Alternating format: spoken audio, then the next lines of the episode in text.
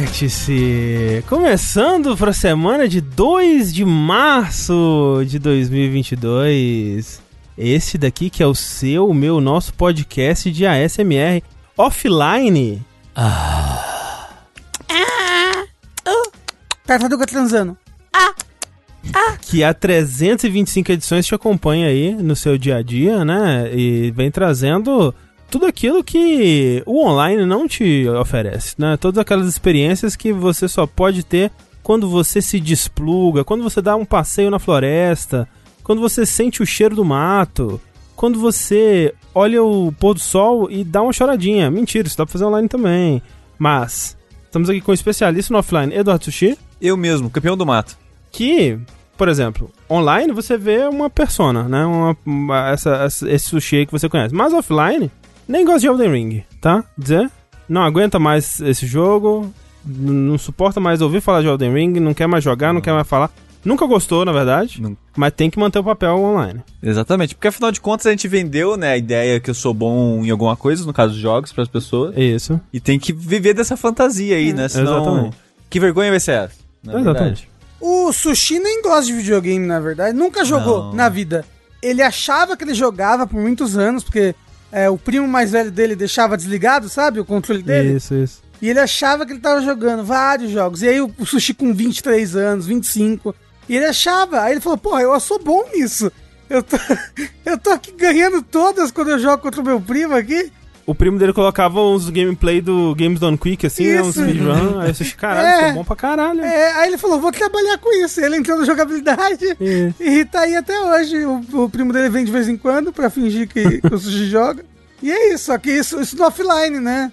Mas como ninguém ouve nessa, essas aberturas de 20 minutos, ninguém vai saber da verdade. Isso. É, e além dessa verdade, eu trago uma verdade sobre Rafael Kina. Oi! Que agora, após ter jogado, sei lá, 110 horas, não sei quantas horas ele tem de Elden Ring nesse momento, ele resolveu viver uma aventura por conta própria offline. Exatamente. Então o Rafa vai, esse final de semana, fazer a trilha do ouro que eu fiz para visitar a Cachoeira do Viado, andar 40 km sem parar em um dia. E encontrar o um anel no topo? Exatamente. Exato. Na vida real, eu vou sair andando, batendo nas paredes tudo. Sabe da onde eu for Sim. viajar. Exato. Vai, vai que tem uma bica secreta lá pra você é se. É verdade. Não, atrás da cachoeira pedras. você pode, com certeza que vai ter. Agora, qual foi o, o, profeta que bateu numa pedra e saiu água da pedra? Foi Moisés? Não lembro. Talvez sim, talvez, pode ser. Tem cara Moisés tem Moisés. essa relação com a água, né? Essa afinidade. É. Exato. O Moisés é o primeiro jogador de Blade, né? Isso. É, Partiu o primeiro dobrador de água. Isso. Exatamente. Mas quem tá aqui para nos mostrar também as belezas do mundo offline é ele, Tengu Maru. Tô aqui para mostrar beleza mesmo. De fato, de fato, um homem é belo, verdade. um homem viril, viril, um homem sagaz. É, varão, eu diria. Isso, um varão. Tengu. e esse varão aí, amigo, eita, carro do leite. É, é, que vai nos mostrar a beleza de coisas que só podem ser feitas offline, como montar um Gampla. É não é verdade? Porque não tem jogo de montar Gampa. Não existe um não, jogo. Não, não, não, acho que não. Eu acho que não. Tem aquele jogo de Gundam que era. Era como se fosse briga de Gampla, não tem um? Sim, que era meio que tem. um que você cria o robozinho? Tem, mas você não monta, né? Não tem o processo é. de você ir lá, pegar, não. cortar pela pecinha, não sei o que. Pô, imagina um jogo VR agora? É. Pô, nossa. E essa moda dos Simulators? Do Simulators, exato. Nossa, é estranho mesmo não é, ter, é, né? É, cadê um Gampla Simulator? Porque ano passado saiu um jogo de Lego que... Porque tem esses jogos de Lego de, tipo, baseado em filme, né? Que é mais sobre aventura. Uhum. Mas teve um Lego de montar, Lego de, de, de criar as coisinhas, tipo Minecraft de Lego. Uhum. Que fez bastante sucesso até. E... e pô, um, um Gundam disso aí. É, de, daria certo. De você cortar o plastiquinho, lixar. Hum, então, né? então mas não dá, só offline. É verdade. Por enquanto, sim. Né? o Japão aí mais uma vez odiando o conceito de ganhar dinheiro. Né, o Isso. país mais socialista do mundo. né? e, quem, e, quem, também é socialista é ele, que fecha aqui o nosso quadro de membros de hoje, que é André Campos. Sou eu. Socialistíssimo, né? O, o marxista-leninista aqui do nosso, do nosso podcast. Abaixo o, o capital, destruam as máquinas. Como é? Destruam as máquinas. Destruam as máquinas. Felicidade é, do futuro só. É, quem é você, Will Smith? que é, em sua busca incessante em descobrir as belezas do mundo, né, do mundo offline no caso, foi para fora, saiu de casa e voltou para contar que a coisa que dá para você fazer só online é nada. Não, não dá, não há nada, nada que se possa fazer offline. Nada.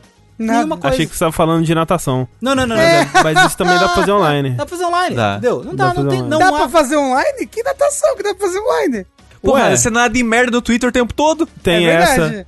Eu me afogo, né, no caso das merdas do Twitter. Você pode nadar no Horizon Forbidden West. Pode. Tem esse nado É, também. E é tão bonita a água que você sente nela no seu corpo. Isso. É. Eu, por exemplo, não tomo mais banho. Eu vou lá no Horizon, mergulho a Aloy na água e falo, pronto, estou de É banho isso. tomada. É, ué. Né? É isso. Muito melhor do que na vida real, de fato. É, é isso, né? Então é, a gente veio aqui pra descobrir na nossa trigésima, quinquagésima, duas Centésima. trigésima, tricentésima, quinquagésima, Vigésima. É, Vi- 3, na 2, nossa tricentésima, vigésima quinta edição desse podcast, que não temos propósito pra ele, né? O podcast ele não pode mais ser offline, então Não. a partir de semana que vem a gente vai fazer ele online pela primeira vez, né? Pela primeira mas vez, sim. exato, ao vivo. Exato. Que agora o podcast tem que ser ao vivo, né? Na mesa Tem ao que ser vivo. Exato, é, exato, tem que ser mesa cast. Mas é, assim, gente, pois é, que coisa. Esse é um vértice que estamos gravando offline, estamos gravando no, no, no- no nosso próprio tempo aqui, num, num dia não especificado da existência, porque a gente não, não conseguiu encaixar ele de uma forma que, que coubesse aí nas nossas, nas nossas agendas eh, de, de streaming, e a gente não queria deixar a semana passar também sem um vértice de notícias. Mas, semana que vem tudo volta ao normal. E esse daqui a gente vai é, postar também a versão editada dele no canal do YouTube. Pra quem acompanha pelo canal do YouTube também, né, não ficar perdendo, é, não perder um episódio. Só, só vai se ferrar quem assiste, sei lá, o VOD no, na- no canal da Twitch. Aí realmente É. não vai ter como. Ou ao vivo mesmo. Só. Ou só ao vivo, exato. Mas, enfim, pra você que tá ouvindo isso aqui no nosso canal do YouTube, pra você que pela primeira vez foi procurar e descobriu que o Vértice ele é postado em outros lugares ou alguma coisa assim também, saiba que sim, nós temos podcasts aí que são postados nos mais diversos serviços de podcasts, como Spotify, Google Podcasts, Apple Podcasts e outros aplicativos diversos que você pode encontrar procurando por jogabilidade nesses aplicativos e você vai encontrar uma gama variada, uma, uma grande cornucópia de podcasts para serem desfrutados aí. E semana que vem a gente volta ao vértice Com mais The Ring. com muito mais Elden Ring, imagino.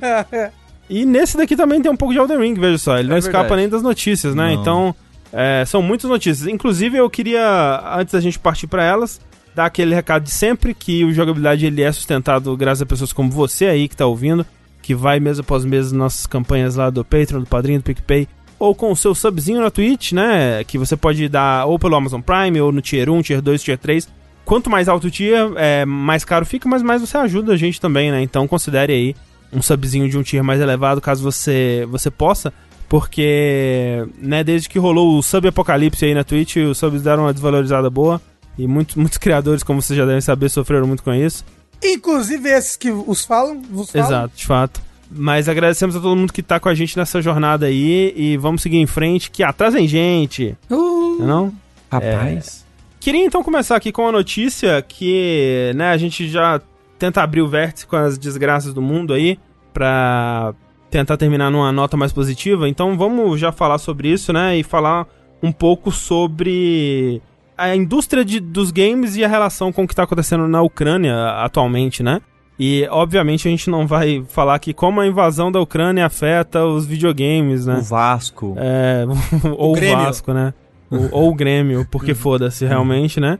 Mas eu queria falar um pouco aqui sobre como que a indústria está se mobilizando, né? E como que a Ucrânia tem se revelado aí, né? Para muita gente que não acompanha tão de perto assim, um, um palco muito importante de desenvolvimento, né? Muitos estúdios, muitos, muitas publishers grandes têm estúdios na Ucrânia e como que esses estúdios estão se mobilizando e se manifestando contra o que está acontecendo, contra a invasão da Rússia.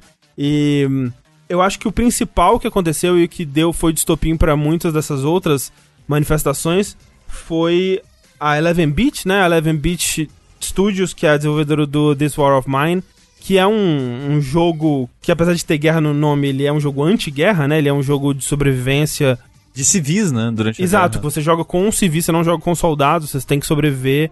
O War of Mine é baseado no cerco de Sarajevo, na Bósnia, que aconteceu entre 90, de 92 e 96. É, mas eles se manifestaram dizendo que estão em apoio à, à Ucrânia nesse, nessa catástrofe né, que está acontecendo lá. E que todos os, o, todas as vendas do This War of Mine que aconteceram no período X ali vão ser revertidas para a Cruz Vermelha ucraniana. E eles fizeram uma parceria com o GOG né, e, e com a CD Projekt para reverter esses valores, né? E a própria CD Projekt também depois ela fez uma doação própria para uma organização humanitária. E a partir daí a gente começou a ouvir, né? E até é, acompanhar, eu mesmo que sigo algumas figuras da, da indústria no, no Twitter, comecei até a descobrir que alguns desenvolvedores, alguns estúdios índios que eu acompanhava eram ba- é, baseados na Ucrânia, né? É, tinham seus escritórios na Ucrânia eu não sabia, né? E, e coisas bizarras assim, dos, dos desenvolvedores falando, ah, a gente tá seguro, a gente tá no. A gente tá. A gente é, se mudou basicamente pro, pro porão, né? E a gente consegue ouvir barulho de tiros e explosões, mas a gente tá seguro por enquanto, né? Sei lá. E outros estúdios de tamanhos variados, né, da, da Ucrânia começaram a se manifestar e dizer como que tá sendo pra eles e apoiar ações, né, iniciativas diversas pra ajudar, né, o que tá acontecendo desde a, a GS GSC Game World, que é a desenvolvedora do, Stalker, que é uma desenvolvedora ucraniana, que divulgou uma campanha lá para arrecadar fundos pro exército ucraniano, até outras, outras empresas como. Até, por exemplo, a Playrix, que é a desenvolvedora daquele Gardenscapes, que é um, um jogo de celular, um match 3 de celular aí. É gigantesco, né? Um daqueles jogos que não fica na nossa, na nossa bolha, porque a gente não acompanha, né? Mas é um estúdio que tem mais de 1.500 funcionários na, na Ucrânia, que suspenderam as atividades do, do estúdio, estão providenciando suporte para quem precisar. A Ubisoft também se manifestou, é, eles têm um estúdio na Ucrânia, o, o Ubisoft Kiev, que já pagou salário adiantado para as pessoas, está providenciando abrigo em países vizinhos para quem quiser ou, ou puder, né, é, ir para esses lugares, né, para ter mais segurança. E muitos outros estúdios de outros países, principalmente europeus, também se manifestaram, a, a exemplo da Eleven Beat, que não é um estúdio é, ucraniano, mas é um estúdio europeu, acho que sueco, ou pol não, polonês, eles são poloneses, que nem a CD Projekt. Então, estúdios tipo o Crunching Koalas, a Tiny Build, a Thunderful, a Amanita, a Raw Fury, que, que é sueca, que estão também direcionando, esses todos estão direcionando os lucros de seus jogos para doações para organizações humanitárias, para Cruz Vermelha e outras aí. A, a Digital Extremes do Canadá, a SS do, do desenvolvedor do Euro Truck Simulator, a Band, né, do Destiny, eles fazem já um evento beneficente todo ano aí, há já há uns três anos pelo menos, que é o Game to Give, que é um evento que você pode se cadastrar para você ser um streamer parceiro, e aí o seu streaming pode arrecadar também, e aí vários streamers tentam arrecadar para um, um bem comum num período X ali. E eles disseram que os dois primeiros dias desse evento vão ser dedicados para a causa da Ucrânia.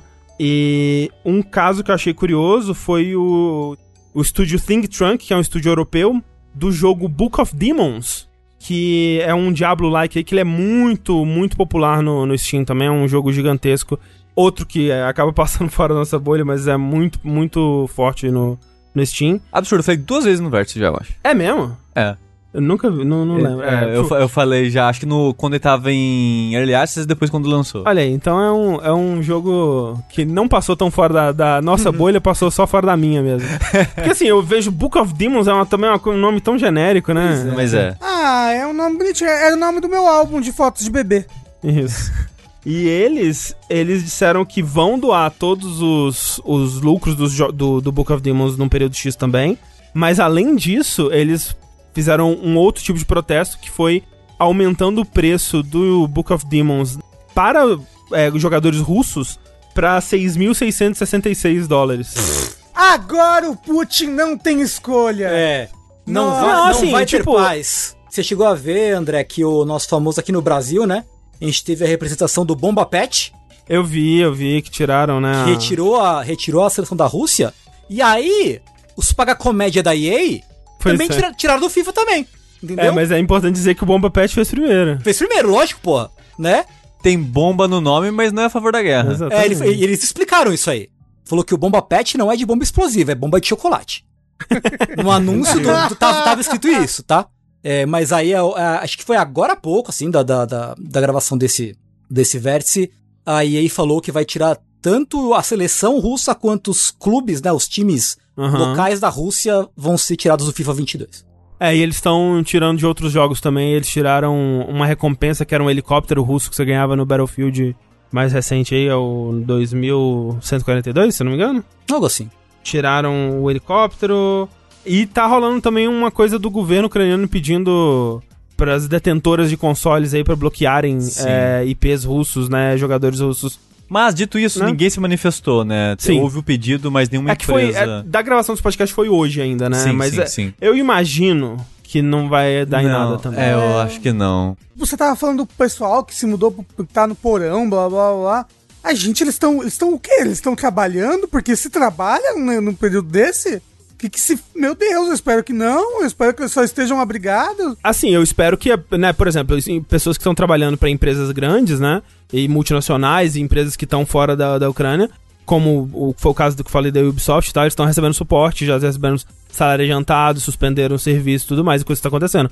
Agora, se você é um desenvolvedor independente, se você tem o seu próprio negócio ali e tal, às vezes é o que você tem pra fazer pra pagar as contas, né? Não sei se tem auxílio do governo, não sei. Mas é, mas é porque mesmo o desenvolvedor independente costuma procurar uma publisher pra que a publisher pague ele durante o tempo de desenvolvimento, né? Em que, porque ele É, não vai. não diria que são todos também, né? Não, mas é, mas é, um- é o caminho comum, né? A se fazer. É, é algo que acontece. É. você vai passar três anos desenvolvendo o jogo com o dinheiro do seu próprio bolso? Muito difícil, entendeu? Como é que você vai se alimentar por três Ah, anos? sim. Mas tem, né? Tem muito, na verdade. Muito O, o negócio é isso. como vive, como trabalha com o seu Ah, país sim, sendo atacado. né? Assim. A gente ia continuar lançando podcast? A gente não tem um porão. É, É. até porque mora em prédio. Problemático, de fato. Ô, mas, tipo, sei lá, Estados Unidos atacou o Brasil porque viu o pré-sal. Caramba, que lindo, precisamos trazer democracia pro Brasil. é. Aí atacou o Brasil pelo pré-sal. A gente vai continuar trabalhando? Eu voto uma que não. livezinha de Elden Ring eu faço. Ah, tá Ah, bom. sim. não, aí o, tá bom. lance, o lance é que, assim, ó, os Estados Unidos invadiu o Brasil.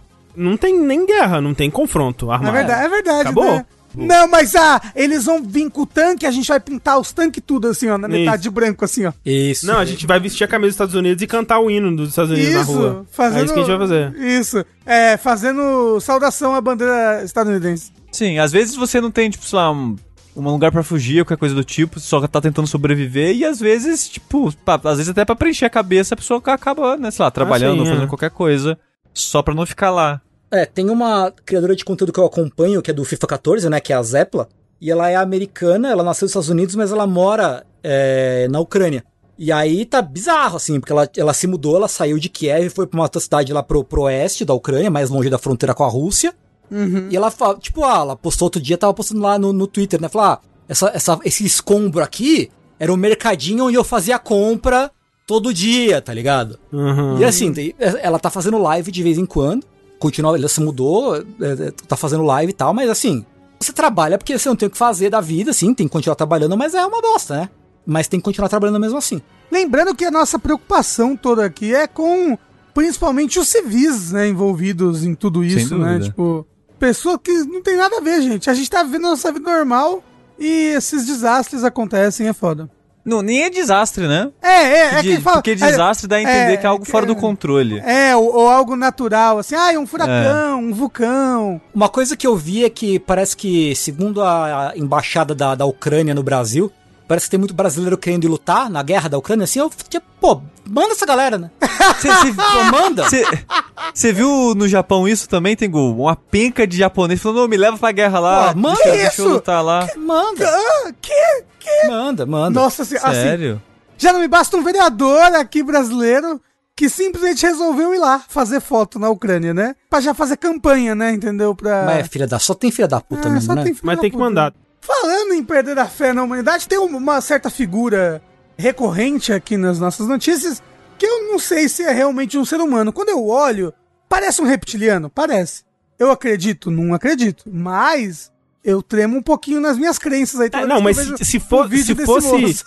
Se tivesse um candidato pra fazer acreditar, seria esse moço. Será que quando a pessoa fica muito rica, ela se desconecta tanto da humanidade que ela vira um outro ser? Sim, sim. Vi- Porque Vida, tem- vida. tem umas pessoas tão ricas assim que você olha e não parece mais gente. Tipo o Mark Zuckerberg, É. o Bob Kotick. Sabe, você olha assim não parece uma pessoa mais. Ela, ela deixa de ser um ser humano e vira um tremendo de um filho da puta. né? É isso. Mas eu venho aqui falar do nosso Bob Kotick, o nosso.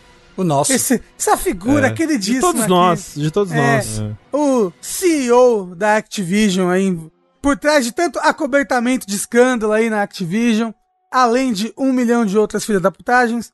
Mas o negócio é que recentemente descobriram isso.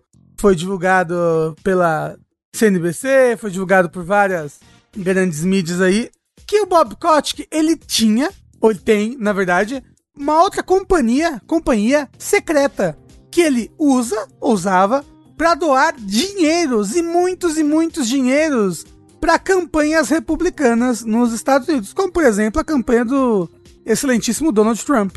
Entendeu? Essa, essa, essa companhia Norgate LLC contribuiu com mais de meio milhão de dólares aí para as campanhas. Meio milhão?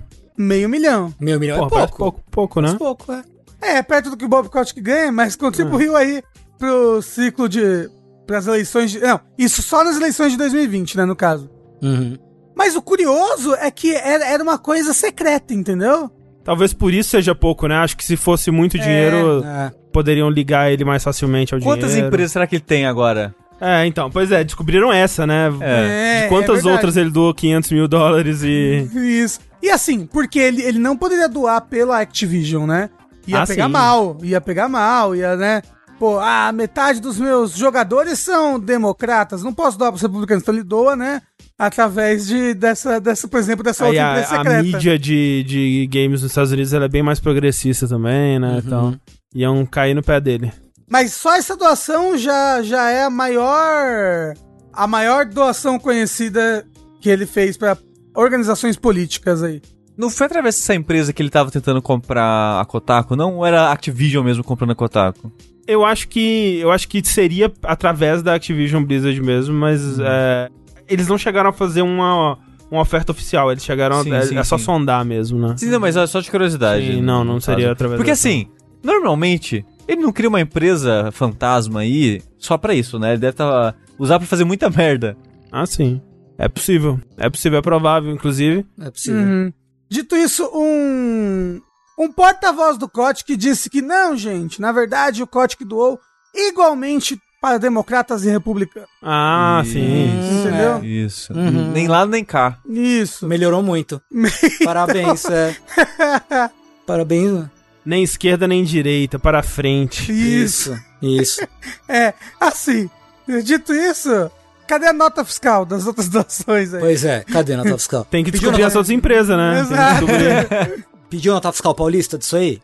É parte né? do, do ARG do Bob Kotick. É, Isso. aliás, hoje saiu uma- também uma notícia hoje de que é, o Bob Kotick é, possivelmente ganharia um outro bônus poupançudo e talvez recuperasse o salário dele de CEO caso lá um, um corpo lá de diretores julgasse que as condições de trabalho na Activision Blizzard tenham melhorado depois de um, um tempo determinado, assim. Né? Então, Caralho. vai sair com, né? Vai sair com uma grana, potencialmente vai sair com uma graninha a mais É aí dessa, o- dessa história. Paraquedas de ouro dele. Paraquedas de ouro, glorioso paraquedas de ouro, pois é. A O pessoa cara faz, faz merda, merda. É, e é Cara. recompensado por isso.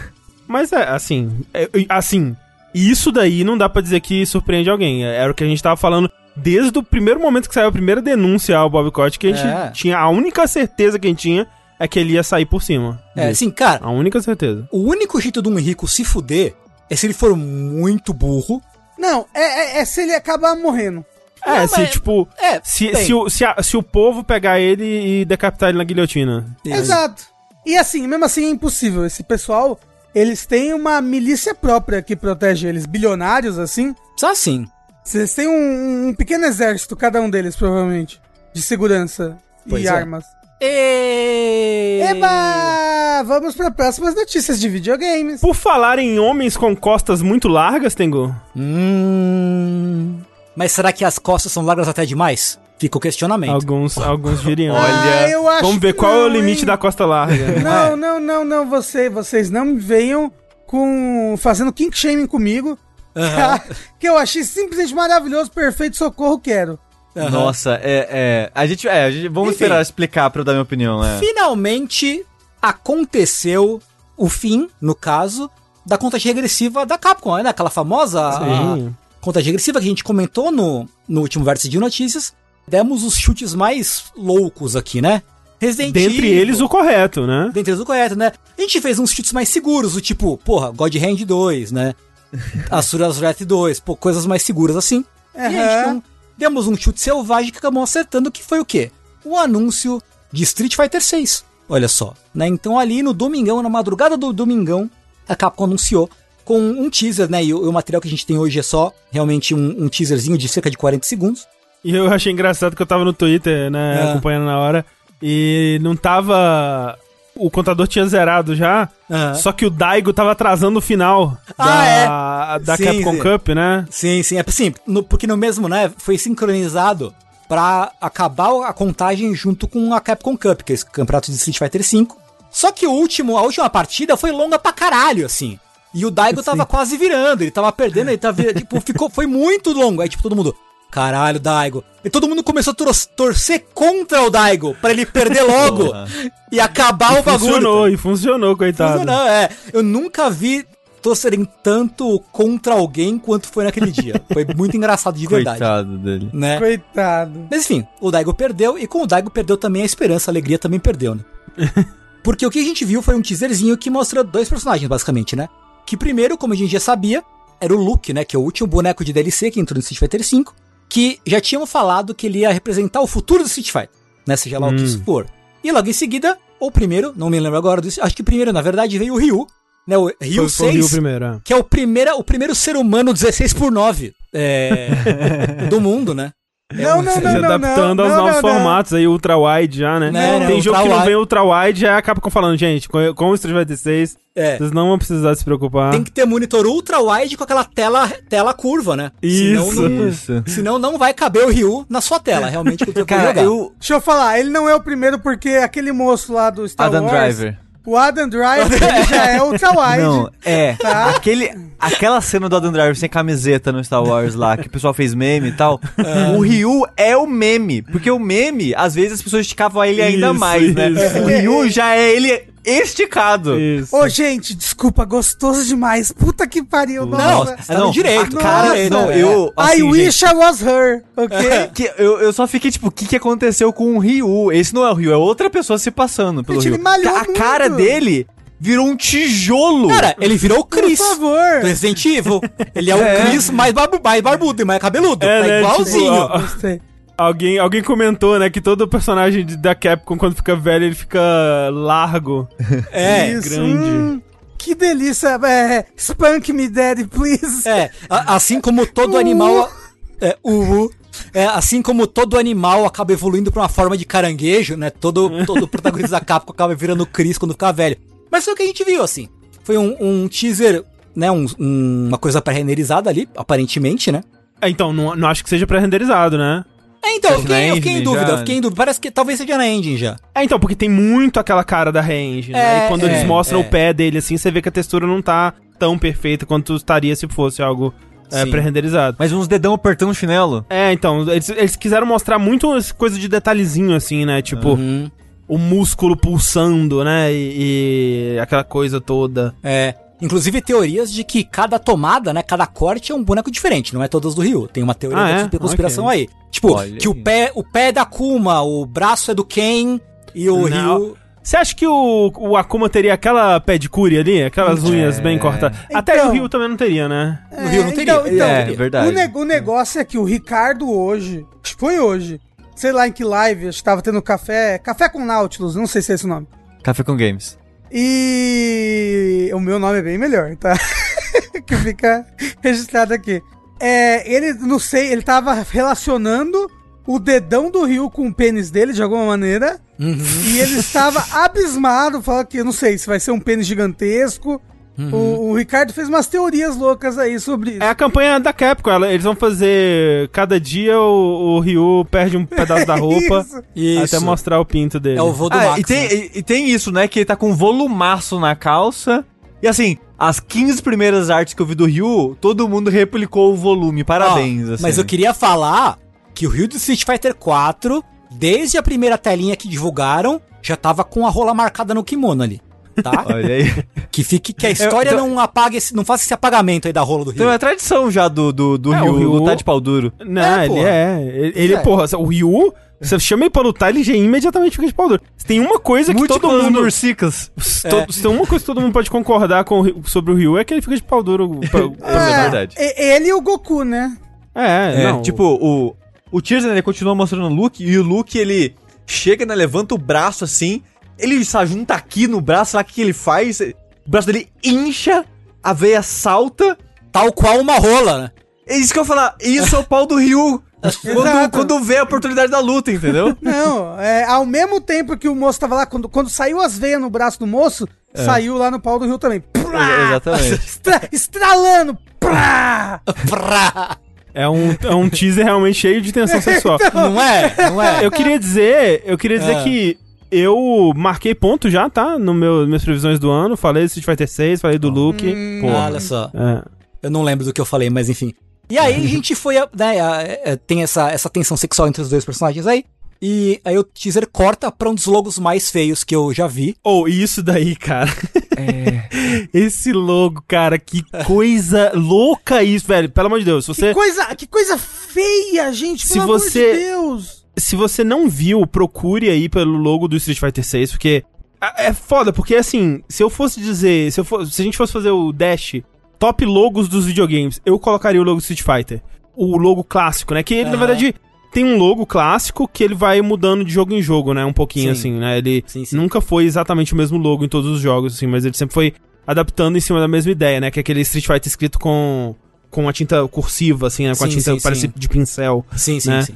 E eu acho ele tão maneiro, um logo tão legal e tão icônico, tão foda, tão, tão cinético, né? As letras, assim, a, a tipografia dele. O, o logo do Street Fighter V, inclusive, acho que é a melhor versão desse logo. Eu acho um logo tão foda, com o V atrás, assim. o aquela- Vzão, o Vzão. É muito da hora o logo do Street Fighter V. Eu acho muito, muito foda mesmo. Aí corta pra esse que é, parece que é um produto genérico de, de academia, Caraca, tentando é fazer alusão triste. a MMA, é sabe? muito triste. Tipo, é um logo que eu faria há uns 10 anos atrás, provavelmente, porque ele tem aquele, aquele respingo de tinta que eu gostava bastante há um, há um tempo atrás aí. E, e ele, é, ele é clean, mas assim, ele é clean de um jeito tão genérico, sabe? Que tipo, por exemplo, Mortal Kombat ele foi pro, pro clean, né? Mas ele nunca abandonou o que era icônico do logo dele, né? O estilo da fonte, o, o dragãozinho, que é muito icônico também, né? Eles nunca abandonaram. Tipo, esse é um. É como o Sushi disse, é uma coisa meio. É, é um logo num hexágono, ou num octógono, não sei assim. É um né? hexágono, Com- um hexágono. E, e, assim, parece que foi comprado esse logo. Parece que alguém foi no. Então, o pessoal achou um, um logo é, com um SF no- é, muito parecido assim.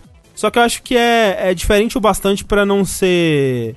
E é um logo simples o bastante pra não precisar ter É, sido roubado. é. Eu consigo ver duas pessoas chegando nessa ideia. De É. tão básico e simples e genérico que é, mas sabe? eu- E mas o que eu torto, né? Você viu um cara fazendo umas linhas assim e vindo que a- o SF Ah, é, todo é, eu não torto lá dentro? É, ele não bate. É muito ele- ruim. É. É muito tosco, muito É. tosco. Mas o que eu achei interessante é que a pessoa que fez esse logo que estavam comparando, ele é de um banco de imagens aí da Adobe, né?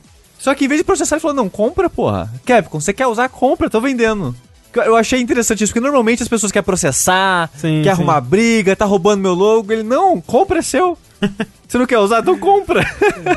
É, é, cara, é, É. Muito, muito louco, né? Assim, muita gente já reclamando da direção de arte dos, dos personagens, sendo que, sei lá, não dá pra saber muito bem exatamente É, ainda, né? Um- me preocupa a- É o lance da direção de sim. arte, pelo, pelo pouco que mostraram, me preocupa. Porque assim, se você me disser, ah, o Street Fighter ele vai pra um estilo fotorrealístico, é, estilo Resident Evil, eu vou ficar triste, sabe? não, não então, gosto, não gosto. Eu acho, sabe, se você vê, até o próprio Street Fighter 4, assim, apesar de que o, o 5 eu gostaria que ele tivesse desenvolvido um estilo mais próprio dele. Eu acho que o Street Fighter é muito mais interessante quando ele é mais cartunesco, né? Eu também acho, concordo. Eu concordo. E ele ir pra um estilo que é mais fotorrealístico, eu ficaria triste. Mas até aí não dá pra saber, porque a gente só viu uma cena muito específica, né? Deles num É. E, e no, lugar e no escuro, teaser assim. também mostra movimento de tintas e É. essas coisas, né? É, tipo, u- uma coisa interessante que mostra o Ryu com aquela aura, a- aquela aura de tinta que ele tem desde que os jogadores tinham no Street Fighter 4, lembra? Do É, ataque o- que quebrava de falar. defesa. Ma- Mas, aí o outro personagem, o Luke, ele tava com uma aura diferente. Ele, tava, ele, ele tinha uma aura colorida e que lembrava choque, fogo, não sei, mas que era. Que não, não me lembrou tinta a aura colorida dele. É, que é outra meio coisa. que eles fazem no 5, né? No 5 acho que o, o Ryu ele tem um negócio da tinta, mas outros É. personagens não tem. O que o pessoal tava apontando é que, tipo, ah, o Ryu tem uma aura que é branca e preta porque ele é um personagem antigo e o Luke representa uma coisa nova porque ele tem aura colo- colo- colorida. Porque falaram de novo, né? Como a Capcom falou, o Luke representa o futuro de Street Fighter, que, que é o Street Fighter 6, né? E o que, sei Porra. lá, o que, o que seria esse futuro, né? A julgar pelo como o Luke é e pelo que foi apresentado nesse, nesse teaser, né? E o logo né, também. Que é uma coisa justamente como o André falou, uma coisa mais MMA, assim. Mais realista, mais pé no chão um pouco. Né? Porque assim, é porque apesar do Ryu ser um homem ultra-wide, ele tem traços mais realistas do que já teve Uhum. em, em outras edições do jogo, né? Eu acho que é o mais realista que foi Street Fighter já, talvez, na, na, na, na história inteira. Talvez tirando o Street Fighter The Movie. é, né? Mas ele é, tá mais realista. O Luke tá mais realista, tá menos, menos anime do que ele tava no, no Street Fighter V. E o Luke, ele é um boneco que parece luta de MMA. Sim. Então, assim, acho legal? Não. É, é foda. Tipo, cara, assim, eu eu fico pensando, cara, olha só. Street Fighter 6, a gente tem é, dois caminhos pra seguir. Um é Tekken e o outro são jogos da Arc System. Pra qual a gente vai? Qual que será que é visualmente mais legal? Porra, por que, que vocês vão pro Tekken, velho? A pior coisa do Tekken é o estilo dele, a visual. Pô, o que mais me afasta de Tekken é o fato de que os bonecos usam as calças jeans e camiseta. Que porra. É isso que mais afasta de Tekken. que Assim, eles sem sacanagem, é, eu juro que é. Eu juro que é, o- é o estilo dos personagens. E o Tekken e o, os- o Virtua Fighter mais recente aí. É, é que Virtua Fighter, todo- toda a estética dele é toda pra ser mais sério, né? Então, sei lá, É, então. É, é- é o elemento dele ali. Mas Tekken eu concordo. Tekken é tipo uns design muito sem graça. De personagem muito sem graça. Mas você joga com dinossauro e com urso. e- Então, teve uma época que o Tekken já foi mais, mais é, porra louca, né? Hoje em dia ele é um pouco menos, eu acho. Ele é um pouco menos. Não tem mais o canguru, por exemplo. Tirar o canguru é sacanagem. Pô, Roger. O Roger. Roger, Roger Jr., né? Que é o canguruzinho dentro da, da mãe canguru. Que acho, acho ridículo não, não, não ter mais esse boneco, né? Então, assim, Absurdo. realmente, eu acho que não dá pra gente julgar como vai ser o jogo até agora, né? Por enquanto, nem nada. Mas eu não estou empolgado. O, tipo, o teaser não me deixou empolgado para o que vai ser o produto final, sabe? Foi o contrário pra mim, sabe? O teaser me desanimou. Ah, eu, eu, eu, eu gostei, mas eu só acho que eu acho que eu só gostei porque eu achei o Rio gostoso. É talvez, talvez possível. isso que me deixou mais Talvez animado. seja isso. Talvez seja E, isso. e é muito louco, porque eu provavelmente no último verso eu falei: Não, gente, olha o design desse site, os números, não, não vai ser Street Fighter. Tá muito tá muito clean, clean, né? né? É. Não vai ser Street Fighter se for assim. Aí, porra, os caras realmente foram lá, É, né? isso aí. Agora, imagina. Imagina, Tengu, se ao invés de copiar o logo do site de stock photos da Adobe, ele tivesse copiado Dragon Ball Fighters, Guilty Gear. Puta Porra. merda. Caralho, Imagina um, Murcica, um Street. Fighter novo copiado, assim, não precisa ter nenhuma originalidade. Play. Copia exatamente o, o shader, copia os movimentos de câmera, tudo, Aham. copia. Murcica. Murci porra, Murcica. murcicado. É, Manda Street Fighter Park System de uma vez. Não É. tem jeito não, cara. É mur- Murcica mesmo. Murcica mesmo. Agora, uma coisa muito mais legal que teve no mesmo dia é que anunciaram aquela coletânea de jogo de luta, né? Ah, Ah, é verdade, é Capcom verdade. Fighting Collection, que tem 10 jogos, 5 são Darkstalkers, né? Sem Eu brincadeira. nem sabia que tinha tanto Darkstalker assim. Aqui são muitas versões do mesmo, né? ali, É porque tem duas edições que saiu no Japão, do Darkstalkers, do, que é Ah. uma, uma- é uma segunda versão do 2 e uma segunda versão do 3. Mas sim, 5 Darkstalkers, Pocket Fighter, tá? Uhum, uhum. Puzzle Forte. Fighter, entendeu? Forte. O, o Pocket Fighter não tem esse nome sempre, né? Não, ele é Super Jam Fighters, eu acho, em inglês. É, e aí, é, eu lembro que eu fiquei, ué, cadê o Pocket Fighter? É, no, no Japão. No- é. que no Japão chama Pocket Fighter. E aí vai ter o Warzard, ou o Red Earth, que é aquele jogo que só tem de CPS 3. O jogo de luta que tem o Lion Man, tá ligado? Uhum. Eu acho que é a primeira vez que ele sai pra console. Ever. É, eu acho que é, sim. Eu tenho quase certeza que é. Eu só sei da existência desse jogo por causa. Eu acho que a Yoko Shimomura fez trilha pra ele na época. Eu lembro que eu tava vendo alguma coisa da história de jogos de lutas da Capcom e eu fui parar nesse jogo. Eu acho que é aquela bruxinha que tem no Pocket Fighter é desse jogo também, não é? É, dela. É, sim, sim. É. Ela tá, tabaça. Sim. Mas ele é bem, mas ele é um jogo bem obscuro, né? É, eu acho que então. ele- eu acho que ele, ele saiu no ocidente. né? Então, eu joguei esse jogo na Joypolis do Shopping Center Norte aqui em Uau. São Paulo. Uau. Porque tinha a Joypolis é a marca de era uma das marcas de arcade da Sega, se não me falha a memória. Joypolis. Enfim, e lá tinha uma cabine de de, de Warzard. Eu, caralho, que que é essa porra? Parece um RPG essa merda desse jogo de luta. Porque ele tem uns elementos de RPG assim, ele é meio esquisito. É bonito pra caralho o jogo, tá muito bonito Sim. mesmo. Mas, mas ele, né, teve um lançamento limitado aí em arcade, só em arcade, é, no ocidente. E, porra, fiquei felizão que vai sair agora nessa coletânea, assim, e aparentemente vai ter tudo, vai ter, net, no- vai ter online com netcode e rollback, então, porra, Opa. show, show. Show demais. Isso, foi, isso foi um anúncio muito legal, muito legal mesmo. Será que ele vai ter aquele pacote de meio um museu, tipo a coletânea do Vai, Street Fighter? vai ser igual a coletânea de beat'em up, igualzinho. Show, show. Porque pra mim a melhor parte são esses museus. Do Street Fighter, do de Beat'em Ups, eu abro, eu jogo um pouquinho, mas a coisa que eu tiro mais de proveito, assim, é dar uma olhada na, nos materiais de design que eles conseguem cavar, algumas informações interessantes que eles passam da época e tal. É animal, é animal, puta anúncio. O que não vai estar aí dando o ar de sua largura em 2023, Sushi, é o quê? É o Call of, o Call of Duty. Porque, milagrosamente, aparentemente, vai ter uma pausa aí nos Call of Duty da vida. Loucura. É, se não me engano, da Treyarch, né, que seria o de 2023. É, de acordo com a- o calendário de lançamentos, né? Que esse ano vai ser da Infinity Ward, que vai ser um novo Modern Warfare aí. Isso. E ano que vem seria da Treyarch. E parece que não vai ter, né? E vai ser a primeira pausa desde. Assim, Desde sempre, eu é, acho. porque se você for ver jogos principais, 2004 não teve, mas ainda teve. É, ah, pacote de expansão, ou lançamento do do mesmo jogo para outra plataforma e tal.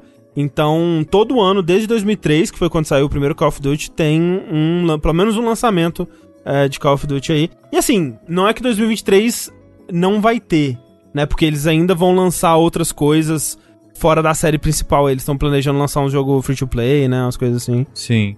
Mas dos jogos principais aí que as, as pessoas estão acostumadas já a esperar anualmente, é, com, a, a- com a sua campanha Uhum, e o uhum. multiplayer e tudo mais. Aparentemente 2023 vai ser um ano de, de pausa aí, talvez fazer uma versão mais elaborada do jogo. Não sei exatamente. Mas aparentemente o próximo desses principais da Treyarch vai vir só em 2024. Eu achei curioso, porque eles citaram que não tem a ver com a compra da Activision Blizzard King aí pela Microsoft, né? Mas, ao mesmo tempo, e aí citaram, né, né, anonimamente, né, nessa matéria da, da Bloomberg aí, porque, né, obviamente não podem falar sobre isso abertamente, mas falaram que o motivo disso estar acontecendo é o fato de que o, o mais recente, né, que é o Vanguard, ele performou abaixo das expectativas aí em questão de, de vendas, apesar de ter vendido muito bem, eles sentiram que hum, ele não performou da forma como eles queriam. O que é estranho, porque isso já aconteceu antes com o Call of Duty, né? Com o, o Ghosts na época lá, né? Que também vendeu abaixo do esperado. é, mas não impediu o jogo do ano seguinte de lançar, né? Mas o que eu acho é que a situação de Call of Duty atualmente ela é muito diferente, né? Sim. Eu acho que muito tem a ver com o Warzone. E, e o Warzone, ele mexeu no ciclo do Call of Duty. Antes rolava uma expectativa de que esse ciclo, ele, ele seria realmente anual, né? Que o, o, o ciclo de interesse, ele diminuiria ao longo do ano e renovaria com o lançamento do próximo. E com o Warzone, o interesse não diminuiu. Então as pessoas, ao invés de comprarem o novo Call of Duty, elas continuaram no Warzone. O que parece que eles sentiram é que o Warzone canibalizou o lançamento do Vanguard, e aí agora eles talvez passem mais o lançamento, ou sei lá. É, e é muito louco, porque o Warzone já é free to play, né? É. E, e eles estão, então, querendo trazer aquele que tem na China, que na China tem um Call of Duty Free to Play. Tem. E estão pensando em lançar ele no Ocidente? Será? Eu acho que é isso que eles estão pretendendo, pelo menos pelo que saiu nessa matéria. Mas um outro vazamento interno foi de que eles estavam também desenvolvendo uma sequência do Warzone. Então talvez É seja verdade, isso também. é verdade, tem não isso, dá pra isso. saber. Tem esse boato aí mesmo, que seria, acho que os... Que tinha aquela parada da- na compra, tinha três Call of Duty já engatilhados, né? isso. E ele estaria entre eles, é verdade, é verdade. Mas assim, é uma falta que eu acho que ninguém vai sentir, porque Não. realmente não é como se fosse parar de lançar coisa nova É, e, ou acontecer coisas com a Call of Duty. sim, não é como se o fã do, de Call of Duty não tivesse bem servido aí, né? É. Com o que tem atualmente, mas é. Então. Curioso, mas eu acho que no fundo não vai fazer tanta diferença assim, não. E eu acho que ele não vai voltar revitalizado, entre muitas aspas, que nem o Assassin's Creed, né? Que teve a, a, a pausa anual É. aí.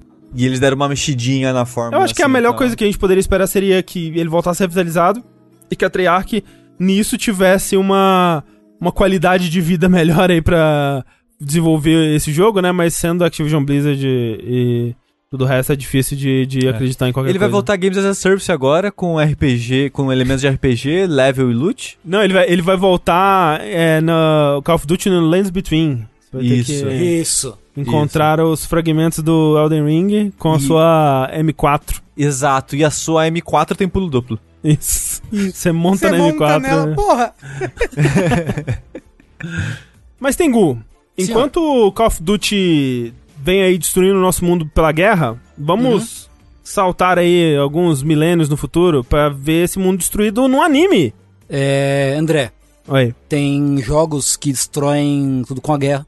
Uhum. Tem jogos que destroem virando anime, né? Realmente.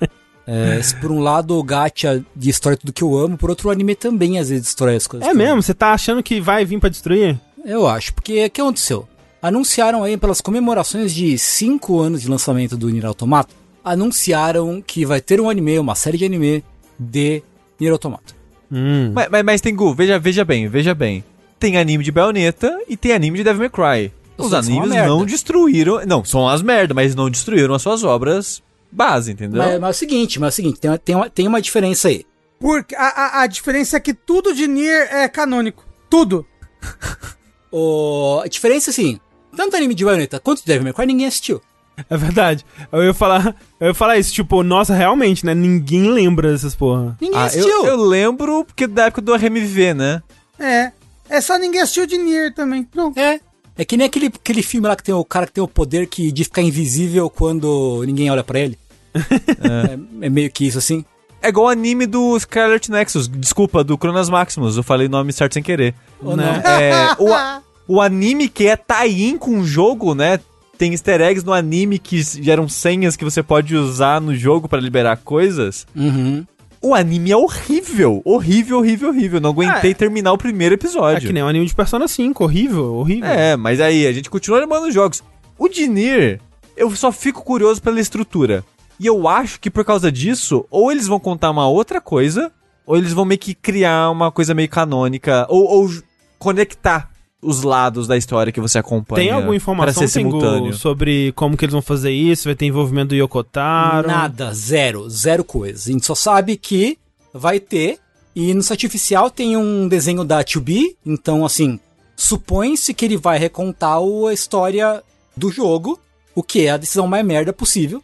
Quantos segundos você acha que passa nesse anime até a gente ter um close da bunda da Chubi? Ah, ah, na não, abertura, né? É, não, é. Vai ser a abertura toda, não vai mostrar nem a cara da Chubi. Isso. Vai ser só a câmera entrando dentro do orifício anal dela. Bum, bum, bum, bum, bum, Vai ser basicamente isso, basicamente isso. assim, a câmera aparece a bunda da Chubi, aí a câmera vem, e aí entra aí um túnel assim, aí de repente luz e aí parece Nier Automata, sabe? isso. É, que, é aquele túnel clássico de abertura de anime, né? Então, que tem uns feixes de luz, assim. Isso, isso. Não, isso. É, é, é, uma abertura de anime, sabe? Que tipo, aparece o personagem triste de lado, aí aparece ele de frente. Só, só que, é a bunda. A bunda, a, é isso. a bunda triste de lado, a bunda triste de frente. E eu te garanto que vai ter um episódio que vai ter uma explosão, vai rasgar a saia dela. Ah, e vai ter o um episódio da praia, né, também. Exato. Sim, Mas olha só, em questão da estrutura, eu acho que eles conseguem contar o lado A e B junto ah, é, sim. Eles conseguem contar com o poder da narrativa do anime junto. É, porque a estrutura do Nier Automata, ela, é, ela só é complicada pela estrutura que o jogo impõe, né? Porque, tipo, ela é, é bem linear, né? Quando sim, você sim, para sim, pra analisar. É, dá, é, pra, dá pra deixar ela linear, apesar da maneira que ela é contada. Isso, isso. Mas é, eu acho que não vai ser bom, não. Já fica aí o, o chute, porque normalmente esses animes de jogo não são bons, não. Ah, não, é tudo, é tudo ruim, tudo ruim. A única chance de ser bom para mim, na minha opinião, é se eles contassem algumas das histórias paralelas ao jogo, assim, sabe? Ou uhum. adaptar uma das histórias que tem das peças, ou adaptar alguma das histórias de, de side quest e ir um pouco mais fundo nelas, porque tem uns side quests muito, muito boas no jogo. Mas não vai acontecer, provavelmente. Eu é, então, é foda isso, né? Vai. Porque, tipo, é, é um. Que nem, por exemplo, o anime de Persona 5. Ah, pô, o que, que a gente pode fazer? A gente pode, sei lá, fazer um, um mistério novo aqui dos Phantom Thieves, onde eles estão, tipo, a a temporada inteira vai ser um palácio que eles vão investigar e descobrir um mistério e tal. E aí cabe bonito em 12 episódios. Ou a gente tenta fazer um jogo de 120 horas caber aqui nessa temporada minúscula de anime. Acho Sim. que a gente vai fazer isso, acho que vai ser bom. E esse do Nier Automata, mesma coisa. Tipo, pô, o universo é tão rico, né? Dá pra contar tanta história. Ah, vamos contar mesmo do jogo aqui nessa estrutura bizarra. Acho que vai dar bom. É, então, e tipo, ainda mais se você considerar um jogo, né? Porque o Persona ainda é um jogo com a narrativa bem, bem padrão, assim, né? Sim. Mas o Nier ele é um jogo que se beneficia do fato dele ser um videogame e de ter alguém controlando ele ali, né? Aham. Sim, sim. Então, porra, eh, estão tirando um aspecto super importante, né? Um pilar Não, importante Da, da experiência. No final eles vão mandar você desligar a TV, perguntar se você quer mesmo desligar sua TV. Isso, Vai exatamente. passar aquele comercial da MTV, né? Desliga a TV, vai ler um livro. Vai ler um livro, isso, isso, isso. Vai aparecer a Gabriela Piccoli ali. Anime de Nier, nem percebi. é isso? É, é Piccoli? Não sei se a Gabriela, sei lá, aquela, aquela loira lá do, do. que brigou com o outro menino babaca lá. Eu esqueci. o Ah, sim, claro, com certeza. Ah, sim. Agora eu sei de quem você está não sei falando. de quem você tá falando. Desculpa, lá. Tengu. Eu sei, eu sei, Tengu, você tá correto. É isso. Obrigado, Rafa. Mas é isso, não tem data de estreia. Quem vai desenvolver a- é a A1 Pictures, que faz um monte de anime famoso. E é isso aí. Tristeza, choras. Todos choram. Todos choram, todos choram também por Silent Hill. Exceto eu, porque eu, eu tenho uma esperança imortal, uma chama que tá acesa eternamente no meu coração por Silent Hill, então ela nunca vai se apagar, não importa o quanto chova, porque é, embora lá fora, na cidade, a chuva caia, as pessoas ainda acreditam que o sol virá. Então, Quem é você, o J Quest? Mentira. De que? Essa, essa é uma música, não é uma música? é uma música. Ok. Mas veja só, uma história pra vocês aqui que a gente até já pincelou ela eh, ao longo dos anos aqui no Vértice, né? Que em 2019 o domínio de Silent Hill, silenthill.com, ele expirou, né? E a, a Konami esqueceu, porra, não tinha esse negócio aí, né? Silent Hill é mesmo, que loucura. Tinha uns jogos, né? Acho que a gente fazia uns negócios com esse, com esse nome aí, Silent Hill. E foi alguém conseguiu o domínio, ou algum, algum, algum desses sites que registram domínios, e colocou ele à venda por 9 mil dólares. E aí, de repente, algum tempo depois, foi comprado e ficou inativo durante bastante tempo. A gente pensou, ok, né? Deve ter sido a Konami. Realmente esqueceu e comprou de volta aí o domínio Silent Hill, né? E aí voltou ativa quando tava rolando os memes da Dimitrescu, da lei Dimitrescu no, no Resident Evil Village, que o, se você entrava no site do SilentHill.com, você tinha uma imagem do Pyramid Head, assim, com um, um contador de altura, mostrando que ele tinha lá o, é, nove pés, né, de altura, sei lá quantos metros é isso, sei lá, mais de dois metros, sei lá. Falando, ah, ele foi o primeiro, né, tipo, ah, o pessoal tá falando, ah, vilão alto, Resident Evil, hahaha. Mas Silent Hill já tinha o Pyramid Head, que já era o vilão alto, aham. E ficou essa imagem, esse meme lá. E aí, muita gente pensou, peraí, mas peraí, alguém, algum fã tá com o site do Silent Hill? É a Konami fazendo um meme? Tipo, é algum ARG da Konami? O que que tá acontecendo, né? E agora a gente tem a resposta, que é um, algum fã mesmo, porque ele trocou recentemente a imagem pra uma imagem, uma screenshot de um tweet do Masahiro Ito. Masahiro Ito, né? Que é um, um, um dos artistas aí da trilogia original, principalmente, né? Do, do Silent Sim. Hill. Ele era o monster designer, Isso. basicamente, da série. É, que ele tweetou recentemente, tweetou dia 20 de fevereiro agora de 2022, que é um tweet que diz o seguinte: Eu queria nunca ter criado a porra do Pyramid Head. Assinado Masahiro Ito. E esse é o tweet que tá quando você abre o silenthill.com. Isso é maravilhoso, cara, é incrível. Porque eu entendo o sentimento dele, né? Tipo, ele falou, ah, não vou explicar o que eu quero dizer com isso. Mas é muito claro, né? Tipo, o, o, o que o Pyramid Head significava quando ele foi criado em Silent Hill 2 e a máquina de marketing que a Konami transformou ele, tipo, completamente tirando ele de qualquer significado de qualquer. Até terror, né? Que ele poderia ter, assim. Ele virou uma figura da cultura pop, tipo um Jason, assim. É, qua- é, é, eu ia falar que ele virou quase um mascote. um mascote, praticamente. É. E, né, e hoje vende boneco, vende camiseta e tudo mais. E até falar, ah, é porque você não tá recebendo os royalties da. da, da- os royalties do merchandising. Ele falou, não, eu nunca, nunca recebia, nem quando eu trabalhava lá. Então tá de boa. Mas eu acho maravilhoso, assim, que- porque isso representa muito Silent Hill, né? Representa muito É. o estado atual da, da franquia. Que é o seu artista desejando apagar parte da sua criação da história. Eu, É. acho que, eu acho que isso diz muito, dizendo pouco. É, E se. E, ó, conta do Twitter do Masahiro Ito, ele twitta muito em japonês, mas ele também posta umas curiosidades lá sobre o desenvolvimento de Silent Hill no geral, assim. Uhum. tem uma thread dele que ele mesmo dá retweet de tempo em tempo, que já é de uns anos atrás, que é ele falando meio que pessoas que ele acha que precisava, mereciam receber mais atenção que trabalharam Hum, em Silent Hill. sei. Tipo, ah, esse cara fez a parte técnica do visual e, e que, assim, realmente umas pessoas... Pra quem não acompanhou Silent Hill na época, eles eram espetáculos visuais tecnológicos, assim. Sim, tipo, sim. dois, quando o Nossa, 2 saiu, é. era tipo, que porra é Não, essa? o, o 3, ele era o jogo mais bonito que eu já tinha visto. Quando ele Sim. lançou Oh, assim, caralho, eu não acredito. ó. Os seres humanos do Silent Hill 3, como assim? Isso é um videogame? É, Exato. Então é Legal. ele citar nomes lá e colocar créditos pras pessoas que criaram as coisas incríveis que a gente acha que o jogo tem. E é muito interessante o estilo de arte dele, que ele posta a arte própria dele lá, que ele faz tipo de pra outros trabalhos ou por diversão mesmo. E é engraçado que Silent Hill é meio que ele. Hum. Porque ele coloca a arte que ele fazia na faculdade e já tinha essa parada de pessoas mecânicas com ferrugem. Sei, sei. Então, essa estética que a gente atrela no Silent Hill era meio que já era a vibe dele Uhum. antes, sabe? Era, era meio que só o estilo dele fazer arte, basicamente. Sim, sim. E é muito interessante que ele, ele faz lá um- uns mecha de robô derretido por ácido. É, é, é interessante a estética das coisas. E não queria ter criado o Pyramid Head. Inclusive, eu queria é, ir contra aqui o meme da, do Pyramid Head ser alto e tal, porque, pô, ele é alto porque ele tem uma porra da pirâmide na cabeça, cara. Ah, Tira a é, pirâmide. né? É, vou- não, e, e ele tem um salto plataforma gigante, não tem? Ah, tá. E a Lady 3 Mas, que mas que a tem graça também. não é essa também, sabe? A graça não é a altura. É, A graça é que era uma mulher gostosa gigante. isso. Sabe? No, no- a, a altura não era só a altura. Assim, Pera, não o pai que da Midhead é uma mulher gostosa gigante? Entendi. cada um com seus fetiches, né? É. Já o meu fetiche, Tengu, é Ah. ter um serviço de assinatura que me dê um grande catálogo de jogos que eu possa acessar a qualquer momento. E, se possível, jogos retrôs e, quem sabe, até mesmo por streaming.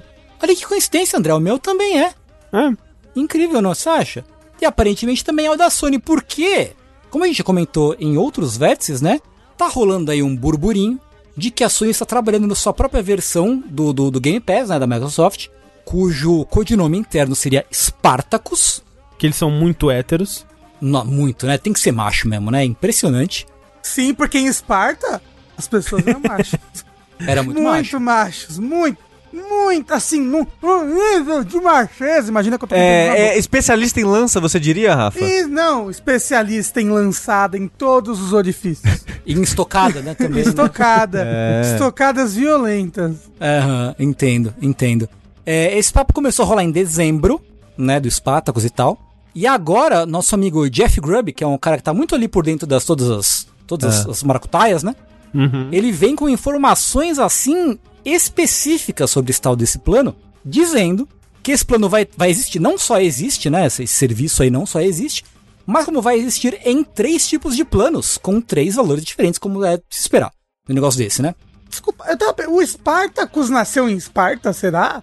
Esse cara, o. Rafa tá em outro mundo, né? Ele tá lá. Ele foi pesquisar o Espartaco. É porque o Spartacus é um, é um personagem, né? É, Ou não sei se ele existiu de verdade, mas eu não lembro se ele nasceu Tem uma série Esparta. chamada Spartacus, sim. É, que deve ser da vida dele, né?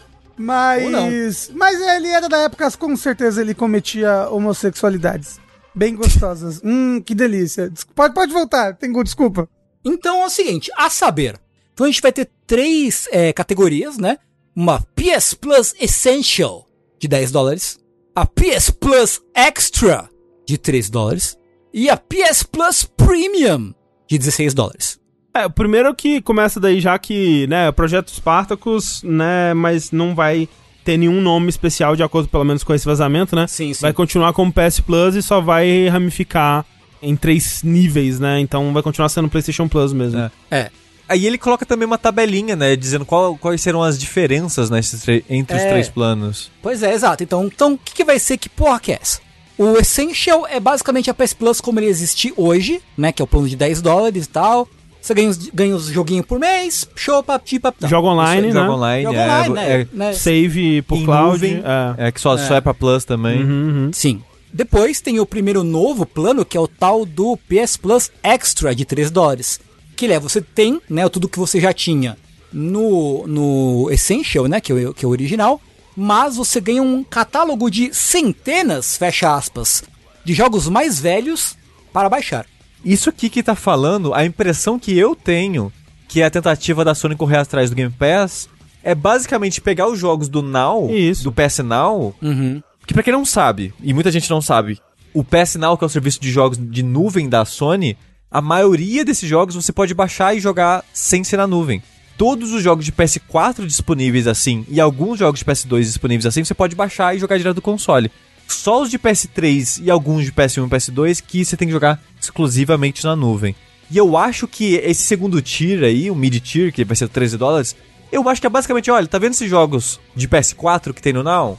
Tá ali no pacote, você pode baixar e jogar eles. Meio que, meio que um Game Pass da vida. É, então, é, é- essa, esse é o tier que seria o mais próximo do que o Game Pass oferece. O Game Pass normal, né? Não o Ultimate. O que é curioso porque ele custa 13 dólares, né? Que já é mais caro do que o Game Pass normal, né? O Game Pass normal são 11 dólares por mês. E aí, com 16, tem o que que tem? E aí o Premium, que é 16 dólares, é tudo, tudo de tudo de tudo, mais o PS Now e também uma biblioteca de games clássicos e também várias demos de jogos. Uou! Adoro o demo. É, é aquele tipo de demo, igual tem na, no EA Play.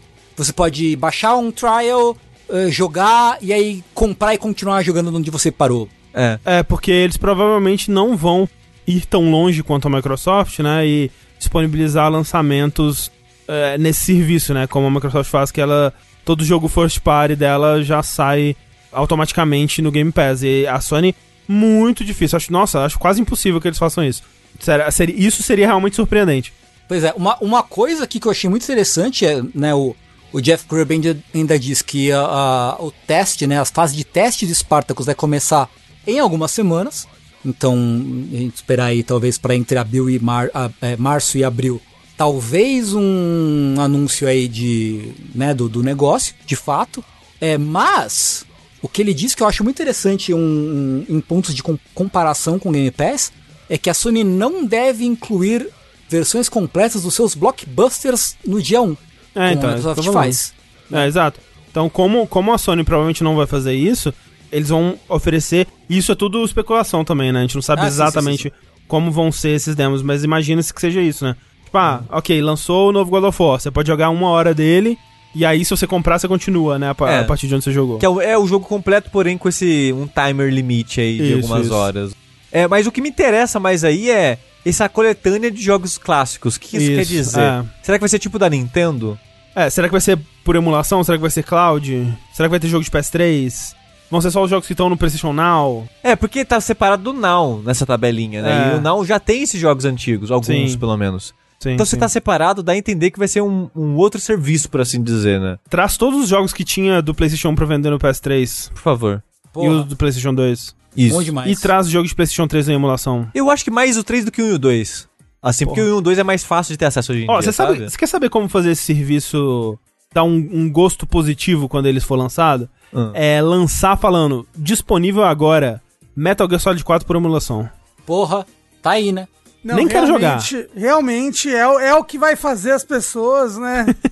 Pô, mas, esse eu, serviço. mas eu acho que seria algo grande sem ter o Metal Gear Solid Seria, 4 seria. de cara, sabe? Eu acho que porque, especialmente porque ele, tá preso no Play representa, 3. é, ele É. representa um jogo muito difícil de ser emulado no É. PlayStation 3. Então é, o emulador do PS3 ainda não roda ele, É. e ele tá só no PS3. Então ele tá literalmente preso lá, porque tem muito jogo de PS3 que roda bem na emulação. Sim. Tipo Demon Souls, né? Esse não é um caso, por exemplo. Então se ele se lançasse com ele direto, seria uma parada legal, eu acho. É, mas curioso pra ver. Espero que seja realmente em breve esse anúncio. Na verdade, também seria bom, hein? É verdade. E. Tokyo Jungle. Tokyo Jungle, Lo- Lollipop Chainsaw, Lollipop Chainsaw. Só os clássicos. Killer 7. Killer, Killer tem- 7 é PlayStation é, 2. É PlayStation 2, droga. É. Mas tem aquele outro lá, é... Killer is Dead. Isso, Killer... Mas esse é. saiu pra PC, eu acho já. Sim. É, já, já, já saiu sim. É. É, jogos que estão presos no PlayStation 3. Ratchet Clank Cracking Time. Folklore, cara, eu quero muito jogar Folklore. Nossa, Não quer, folclore, né? Heaven Que- eu- Sword. Que- o, o Folklore eu quero, disso, de verdade. Incrível. Eu tenho muita vontade de jogar o Folklore. Sushi, André, sabe o que que também saiu pra PC? o quê? Elden Ring. Será que saiu? Ou será que saiu quebrado só? Será que ele saiu, deu uma travadinha e voltou? Exatamente. Como a gente comentou brevemente, eu acho que acho que na verdade a gente não comentou isso no último vértice de jogos que a gente tava falando do jogo. que a gente se empolgou com algumas coisas e a gente esqueceu de, de falar de outras? Não, e, e até porque a gente falou antes do lançamento, né? Então não daria pra gente afirmar esse tipo de coisa. Sim, é verdade, porque a gente tinha, expect... a gente tinha esperança que o patch de lançamento corrigisse algumas coisas. É, né? do Day One. E assim, Isso. melhorou, mas Sim. ainda não tá lá. É. É, a Bandai. Namco ela tinha dito que o patch de Day One ia corrigir esses problemas, né? E É, não. não. corrigiu. Não corrigiu, infelizmente não corrigiu. E que problemas são esses? É, o principal é o problema de performance no jogo, que ele tem algum problema em fazer string de dados pra inserir na tela, né, informações e tal. E o jogo trava constantemente por causa disso. Constantemente não é tipo a cada 5 minutos também, né? De tempo em tempo e depende, varia um pouco da região que você tá do jogo. É, tipo, tem lugares que travam sempre, é batata. E tem lugares que não travam nunca, é batata também. É, então, o, o Digital Foundry, pra quem quiser ver, eles fizeram um vídeo mostrando um pouco como isso acontece. E uma das coisas que eles falaram lá é que, assim, não tem a ver. E é uma coisa que a gente tinha, né, é, concluído também antes. Que não tem a ver com o computador que você tá usando. Tipo, você pode ter uma, uma 3090, você pode ter um processador do caralho, e você pode ter um laptop positivo com uma, uma placa que roda, no mínimo, né? Que você vai ter travamentos é, em partes parecidas. Talvez os travamentos eles sejam mais ou menos intensos né, dentro do seu hardware, mas eles vão estar lá. E o lance é que o que parece, né, pelo menos, é uma coisa que acontece muito em emuladores modernos, que é o lance de você fazer o cache do, do- das, das texturas e do, dos objetos, né? Muitos jogos modernos eles vão fazendo isso até pra agilizar a load, né, quando é mundo aberto, eles vão fazendo isso enquanto você joga, né? E quando surge uma coisa nova que o jogo ainda não carregou, ele dá uma travadinha pra dar aquela carregada no momento. E o jogo ele tá com esse problema. E o curioso é que é só no PC. É só no nos consoles, nem PS4, Xbox One não tem isso. Esse tipo de problema específico É. não, não tem, não, né? não, Porque, é tipo, assim, no- tipo, tipo, ele cai frame nos consoles, ele Sim. não é, ele não é 60 estável, a não ser que você rode a versão de PS4 no PlayStation 5, que aí ele fica curioso, 60, né? 60 estável, ele não é estável, mas assim, é normal, sabe? É normal. Ai, cai frame aqui a colar. Pra quem jogou Bloodborne no Play 4 no começo, nossa, tá lindo, maravilhoso, perfeito, fluido. Eu tô jogando o modo de resolução dele no PS5, que ele fica 4K 30 frames. E pra mim parece 30 frames estáveis, sabe? Então Uhum. pra mim eu tô, tô de boa nesse sentido. É, mas o port no- do PC, ele no PC, realmente é muito engraçado. Não importa a qualidade que você bote do jogo, ele vai dar uma travadinha nos mesmos lugares, Sim. sabe? E pra mim é algo que é incômodo, mas não afeta a qualidade do jogo, porém não é isso pra todo mundo, né? Porque tem muita gente que tá muito incomodada com o jogo estar mal otimizado, né? Ele precisa de um hardware mais pesado, mais, mais parrudo aí do que as pessoas achavam que ele precisaria, né? Até porque, apesar de, de a gente achar um jogo bonito e tudo mais, ele não é aquele display de, de qualidade técnica gráfica, Exato. né? Então, tem jogos que são tecnicamente mais pesados e mais modernos do que o Elden Ring, que requerem menos hardware, então indica que é um jogo realmente mal otimizado. Isso. E além disso, ele tem opções bem limitadas, né, para customização no PC. Então ele tá travado em 60 FPS, ele não consegue ir além. Então para quem tem monitores de 120, 144 Hz, é, não consegue, né, de, de cara colocar o jogo para rodar nessas nessas taxas de atualização. Você não consegue, você não tem opções para resoluções ultra wide, outras coisas assim. Então, tipo, ele tem umas uma, ele tem poucas opções de customização é, no PC além, além de tudo, né? Então, o, o pessoal tá bem. Tem uma galera que tá bem puta, né? E, e fazendo os review bomb e, e o, caralho A4 aí. Sim. E eu acho que, eu acho, eu acho que vai ser questão Eu de acho que tempo Review isso, Bomb é sabe? coisa de otário, mas eu, eu acho também que essa questão de, de corrigir. São coisas que vão se corrigir com o tempo, eu espero. Sim. Eu gostaria que Review Bomb não fosse. não se tornasse o que se tornou, né? Porque, tipo, o que geralmente, né, em muitos casos, eu diria que na maioria dos casos, é, reviews bomb são usados pra. é, mais pro mal do que pro bem, né? Eles acabam não significando, eles acabam tirando o propósito que você tem de um review é, muitas vezes, né? Eles não tinham. Eles, assim como a internet fez, ele tira qualquer sutileza de, de discussão que poderia ter, né? Então, por exemplo, quando você vai num, num Metacritic ou num, num alguma coisa assim, e você vê uma discrepância muito grande entre a nota de jornalista e a nota de, de review, tipo, um tá 95 e o outro tá, sei lá, 10, você não pensa, nossa, os jornalistas tiveram uma opinião muito diferente do que o público, não. Você pensa, putz, aconteceu alguma coisa no lançamento desse jogo, né?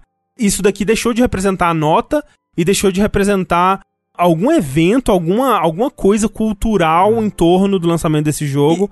E, e tem também que, para quem tava fazendo review do jogo antes do lançamento, tem dois pensamentos, né? Um de eles podem corrigir isso até o lançamento. Sim. Então, às vezes eu não vou nem citar isso porque não é algo que quebra o jogo. É um incômodo. É, então. mas dá exato. pra você continuar jogando de boa. Exato, tipo, é isso que é o lance, porque o review bomb, ele, é, quando a pessoa faz o review bomb, ela não tá lá pra dizer, tipo, ah, eu vou, eu vou aqui dar a nota que condiz com a experiência de Elden Ring com esse incômodo. Não, ela vai lá dar zero, Sim. né? Então, isso. tipo, deixa de ser sobre dar um review do jogo pra abaixar a nota do jogo pra aquilo ser uma manifestação sobre, sobre a, a insatisfação pra publisher ver.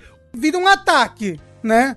É, o que eu acho que, por exemplo, nesse caso, é um bom uso disso. Porque realmente, tipo, a publisher ela não pode lançar um produto desse jeito. Ela tem que lançar um jogo que, que, que funcione, né? Tipo, o consumidor ele tá certo em reclamar quando um, um- ele paga, porra, 60 dólares, 350 reais num jogo e ele vem nesse estado. Né, porra, é o, sei lá, o décimo jogo que a From lança pra PC e ainda nessa porra de, tipo, parece que nunca fez um port pra PC na vida, sabe? É, então, é, mas é porque esses ports nem são feitos pela From, né? São Mas assim, que, pe- que são seja, e feitos- contrate Então, alguém que sabe então, fazer, né? São feitos pela publisher, tanto que o Sekiro, o port do PC é ótimo. É ótimo, exato. Não, então, mas justamente. Mas, mas, mas o Sekiro é o quê?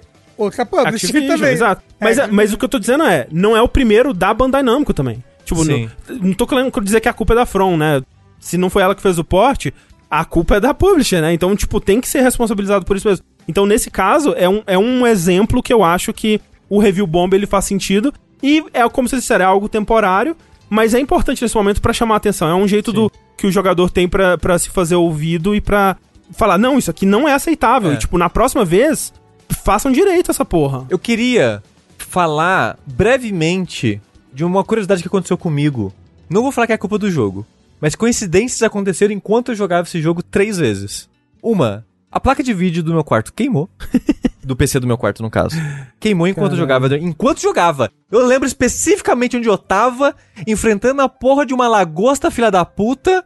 Começou a dar zigzira na tela, eu falei, puta merda, tô no meio da luta da lagosta, vou tentar matar a lagosta É, é a e lagosta entrando na sua mente. Exato, e dá save kit, não dei nem consegui dar save kit, porque tudo explodiu na minha cara. Assim, é assustador. O Sushi mostrou um- uma imagem do monitor dele e assim, a- os meus pesadelos são formados di- disso.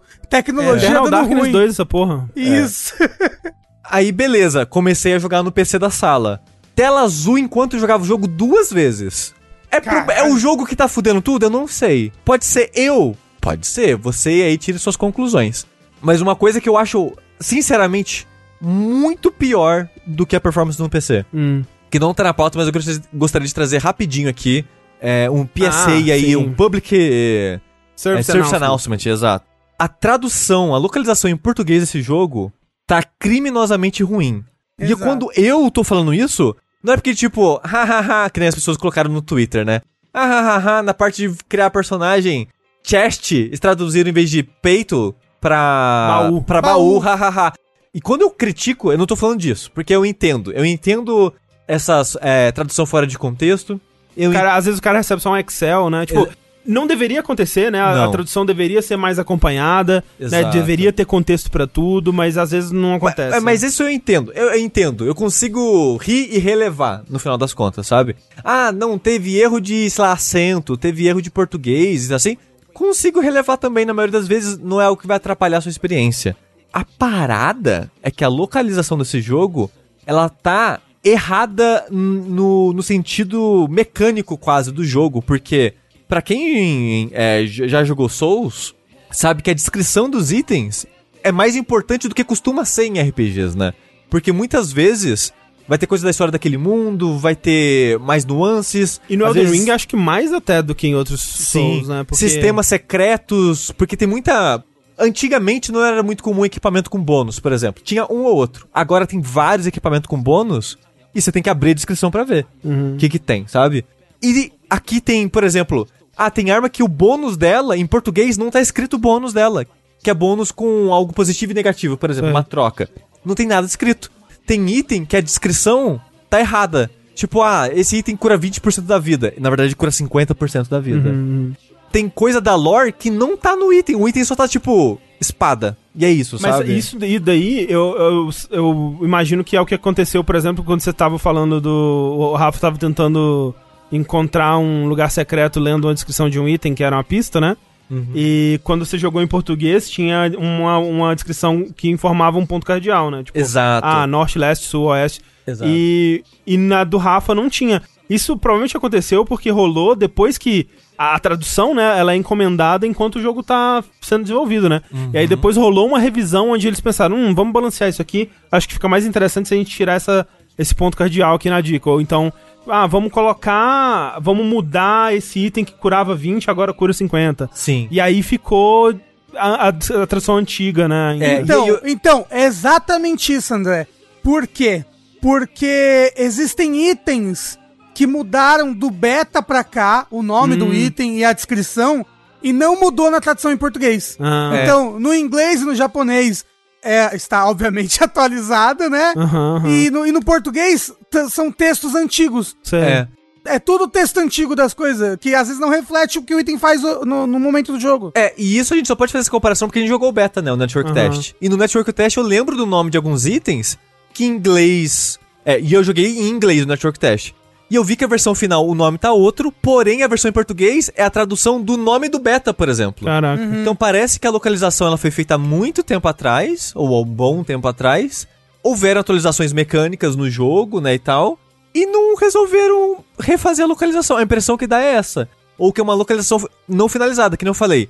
Tem item que a descrição é tipo bola de fogo. Faz uma bola de fogo. É tipo isso, sabe? Tem umas paradas que são mega superficiais. Aham. E normalmente nesses jogos, nunca é assim, né? Sempre tem algum floreio, alguma Sim. bobeirinha, alguma coisa acontecendo. E por causa das descrições erradas de. Tem coisa que não faz sentido. Tipo, tem um item que. Não, não vou explicar aqui. Mas tem um item que é um Rune Arc, eu acho que em inglês. Acho que é arco de runa, não lembro o que tá em que, é um, português. que é um item super importante. É. Ele, ele tem uma função importante. É. Em português, quando eu li, eu não entendi o que ele fazia. Eu fui experimentar com ele, eu. Ah, nossa, é isso que faz. Aí quando eu mudei o idioma do jogo pra inglês, que eu joguei, sei lá, umas 40 horas em português, depois mudei pra inglês. Eu vi, nossa, em inglês é claro que ele faz. É tipo, é, é, é meio que fácil de entender. Então tem muitas coisinhas em português. Então, Mas, mas em português a tradução desse item, ou, ou o texto desse item está errado. Errado, É, é- é é. o texto, eu acho que é o texto de outro item que tá nele. Porque ele fala, tipo, ai, você adquire uma grande quantidade de runas, que é XP. E não é isso que o item faz, não é isso. Sim. Ele faz Não outra é. coisa completamente diferente. Ou seja, o texto tá errado. É, eu, eu acho que é o texto.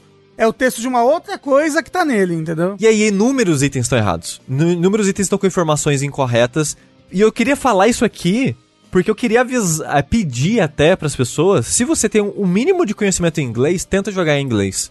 Porque se você não tem nenhum, aí realmente, né, o que tá certo vai te ajudar, o que tá errado vai te prejudicar, mas você vai ter mais vantagem do que desvantagem no Ah, final sim, das é. Mas se você tem alguma compreensão de inglês, mesmo que não seja 100%, tenta jogar em inglês por causa desses problemas. E é a primeira vez que eu faço isso, porque eu normalmente tem traduções que eu vejo, ah, nossa, né, sei lá, a caracterização do personagem ficou meio estranha, ou Alguma coisa se perdeu ali. uma coisa se perdeu, exato. Mas normalmente você consegue jogar e você consegue entender. Aqui, você vai se fuder, sabe? E, eventualmente você vai se fuder por causa dessa tradução. Então, né, fica atento aí. Você escolhe o que você achar melhor. Quem sabe ela lance também aí uma, uma tradução, uma, uma atualização pra essa tradução, um patch, pra tirar os stutters da tradução também. Por favor. Mas enfim, a, a Bandai Namco ela se manifestou falando que né, sabe dos problemas, que tá trabalhando pra resolver eles. Não relacionado à tradução, relacionado ao travamento no PC. É, exato, exato. O que a gente tava falando antes, né, do, dos stutters e problemas de performance e tal. Mas, obviamente, enquanto isso não acontece, né, a comunidade já começou a fazer os seus próprios patches, já começou a liberar o frame rate pra, pras casas caralho, resolução louca. Já tem patch de dificuldade pra quem tá no PC e, É. e quer um jogo mais tranquilo? Sim, sim. Esse que é o bom do PC, né? Já- O pessoal já, já- daqui a pouco já tá jogando com Naruto. Não, porra, deixa eu, não sei se vocês viram. Eu não vi nada. É, o bom do PC, o negócio de, de mod e tudo mais, é que tem um cara que tá jogando usando o, o Ring Fit, né? Sim. E caramba, ele lutando contra um boss, esse moço ele vai sair um atleta olímpico desse jogo, viu? Porque, nossa senhora, ele tendo que correr pra andar com o personagem. Agora, jogo, Rafa, você viu o outro é, implemento eletrônico que estão usando com o Elden Ring já, que já tá funcionando? Vocês não É viram isso, anal? não? Não. É, é um plug anal e um cock Ah! ring. É verdade, é verdade. Você, você Uau. joga o jogo utilizando aí as suas mursicas e a seu, o seu esfíncter, não é isso? Ah, então, eu não entendi se você controla através do plug anal e do anel peniano ou se só a vibração Não, você tá não. jogando e a vibração passa. Ele reage É, exato. do jogo. É, é, Tipo porque o bagulho controlar do- com o cu eu ia, cara, eu, Ah, porra! pelo amor Pô, de Deus, como é imagina- que é isso? Não, imagina, cada piscada é uma, uma tacada dentro do jogo. É um ataque, é o R1. O R1 do jogo é a piscada anal. É. É, é aquele meme do pisque o cu bem devagar. que meme é esse? Eu mando pra vocês depois. Tá bom. Mas esse, esse daí que é o anel prístino, então? Exato, esse aí. Esse é o anel prístino. É um anel antigo já, empoeirado, gasto. Vai sair gastíssimo. Gastadíssimo, no caso. É, falando ainda de Bandai Namco, a notícia que saiu aí, soltou um press release em japonês, né? Que foi traduzido aí por, por alguns sites de, de, de notícias ocidentais. É, falando que tá aumentando os salários né, de todos os seus funcionários numa média aí de 500 dólares. O que eu dei uma pesquisada deixa a, a Bandai Namco acima da média de, de salário inicial do, do Japão, né? Tipo, a, a média inicial para um desenvolvedor de jogos é por volta de, de 270 mil ienes, né? Que dá 2.700 dólares, mais ou menos. E a- o, o salário inicial deles foi para 290 mil ienes, que, né, que dá 2.900 dólares, mais ou menos, né? E aí eu fiquei pensando, será que isso também eles estão sentindo? Estão sentindo a água bater na bunda do jeito do lance da, da pandemia, das pessoas migrando para outros outros empregos, fazendo home office, né? Porque uma das outras coisas que eles falaram é que eles vão tentar implementar também um lance dos empregados fazerem seus próprios horários, né? E essa coisa toda. Parece uma nova realidade mesmo aí, Então, até pra empresas é- japonesas. É retenção de funcionário, né? Eu acho. Pois é, pois é. Importantíssimo. É, porque eu- eu- a gente tinha ouvido falar isso muito em empresas é, europeias, né, americanas e tal. Acho que esse é o primeiro caso, por- assim, a gente tá chutando, né? É, eu, não, não- eu não ouvi dizer, é, eu não sei se a Bandai Namco tava passando por esse problema também de, de um êxodo de funcionários aí, por isso eles fizeram isso, ou se eles já fizeram meio que numa, numa prevenção, né? É, mas muito, assim, muito me surpreende fa- fazerem isso, se for por esse motivo mesmo, né, de retenção de funcionário, porque empresas japonesas não me parecem se importar tanto com funcionário desse jeito, assim, de modo geral, É, né? sabe? Mas Sim. vai ver que é um novo paradigma aí que eles estão se deparando, né? Talvez, Porque, seja. porque rotatividade de funcionário alta, uma rotatividade alta, prejudica demais a empresa. Você. É, claro. Mas no Japão não sei se é tão comum rotatividade. Não é, né? pelo menos não era, né? É, eu não queria, era, eu, eu curioso pra saber se mudou na pandemia. O que, o que acontece normalmente, tipo, alguma liderança sai e leva uma galera junto. Aham, Beleza. aham. Mas essa rotatividade que a gente vê, né, na, na- na- nas indústrias da Europa, dos Estados Unidos, Canadá e tudo mais, não é da mesma forma que acontece no Japão normalmente, assim. Uhum, até é, onde eu é. sei. Então é interessante, curioso, queria saber o que, É. que teve por trás aí realmente dessa decisão. Que realmente não é algo que se vê, né? Tipo, mesmo é, em situações normais, ah, vamos só aumentar o salário de geral, assim, né? Tipo, É, e, e, e segundo eles é de todo mundo, né? De É. todos os cargos. sim. Ninguém vai sair rico disso, mas eu fico feliz pelo menos que eles vão ganhar mais e ter mais flexibilidade, aparentemente, né, em algumas outras coisas. Pois é, pois é. Quem não vai ter muita flexibilidade é a Evo, né? Que não vai poder fazer o Wave Dash, como é que chama? Não sei. Eu não sei nada de Smash, Rafa, eu só consigo fingir. Me ajude. É. Nossa, é isso aí, Wave Dash. É isso que os jovens gostam, né, André? Isso. Poxa vida. Mas olha só, a Evo se torna um lugar mais triste agora. Peraí, peraí, peraí, peraí. O Rafa não corrigiu o André, o nome é Wave Dash mesmo? É, o Wave Dash. Ah, Porra, eu sou É muito isso. smequeiro. Por Caralho. um segundo eu pensei que o Rafa ia, tipo, brincar com o André e seguir, sem Joguei. corrigir, sem falar nada. Ele- Joguei ele muito fa- melê na minha adolescência. Ele fala certo. ok, ok. Ah, a Evo, então, ela se torna um lugar mais triste, porque agora a Evo de 2022 não vai ter Smash Bros. Nenhum. Não vai ter Ultimate, não vai ter o Melee. Olha só, e de acordo com o que eles postaram no Twitter, né, o oficial da Evo, É, isso foi uma decisão da Nintendo. Eles, porque eles falaram: nós estamos tristes que a Nintendo escolheu não continuar o legado delas, dela conosco esse ano. Entendeu? E no futuro esperamos a celebrar novamente Smash Bros. e sua comunidade junto. O que é irônico, né? Porque agora, tipo, Smash Bros. Ultimate lançou em 2019, não foi? 2018? 2019? 2018. 2018. O primeiro campeonato que teve na Evo de Smash Bros. Ultimate foi em 2019. Que foi a última Evo antes do fim do mundo, né? Porque 2000 a 2020 foi cancelada meio que por causa da pandemia, meio que por causa do- dos, dos escândalos lá que rolaram com esse CEO. 2021 é, não teve, obviamente nem teria como ter com a, com, é, com a Evo Online, né? Por conta do, da pandemia. E aí, 2022 ia voltar Smash, mas agora a Nintendo não quer mais. Então, teve um campeonato de Smash na história da Evo aí. De Ultimate, O né? de Ultimate, no caso. é. É. Mas o, mas o Melee, sabe, era um clássico da Evo, o campeonato. É, mas até ele a, a Nintendo encrencou, né, uma época. Então, Sim. é, é verdade. Mas, tipo, por que, que a Nintendo quis tirar o Smash? É porque agora a Evo é da Sony, entre aspas, aqui. É, tem isso. Mas você sabe por quê? Eu sei por quê. Por quê? Me conte, André. Então, porque a Nintendo ela fez parceria com uma tal de Panda Global, que é uma Uhum. empresa de esportes aí, que vai fazer o próprio evento de Smash, de jogos de luta. Então ela fechou essa parceria com esse pessoal e vai fazer um torneio próprio de Smash. Não sei se perto do Evo, mas tipo, fechou uma exclusividade com eles, então não pode ter na Evo. É por isso, basicamente. Ah, ok, faz sentido, mas ao mesmo tempo triste. Acho triste. Triste, é, triste. Sim. Triste. É, vocês que são mais ligados nisso, principalmente o Tengu talvez seja mais ligado. Como vai ser a Evo esse ano, Tengu? Qual jogo você tá mais animado? Não anunciaram os jogos ainda. Ah, por isso que você não tá animado. Eu pra acho, nenhum. calma aí. Agora eu tô, agora eu tô em dúvida. Pera aí, deixa eu. Não, não, deixa eu- não anunciaram. Inclusive, esse, Não, né? esse anúncio foi justamente pro pessoal já não se decepcionar quando eles anunciarem. Tipo, já sabia, Aham. gente, não vai ter Smash.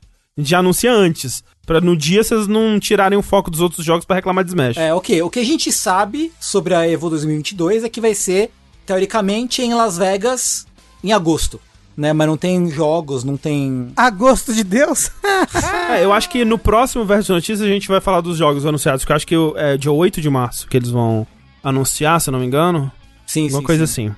Vocês é, estão animados pra Evo desse ano? Vai ser presencial novamente, então? Vocês querem ir pra lá? Mentira. Uma coisa que. Quero. Uma coisa que eu queria ter dito na hora que a gente tava no Street Fighter 6 e acabou, acabei não dizendo. É que ele vai estar na Evo. É que ele vai. Bom, ele vai ter na Evo, com certeza. Até porque, né? É. Não desse ano, porque, né? Ah, Provavelmente não é, sai o esse ano. 6. os- é, quer dizer, talvez saia. Não sei.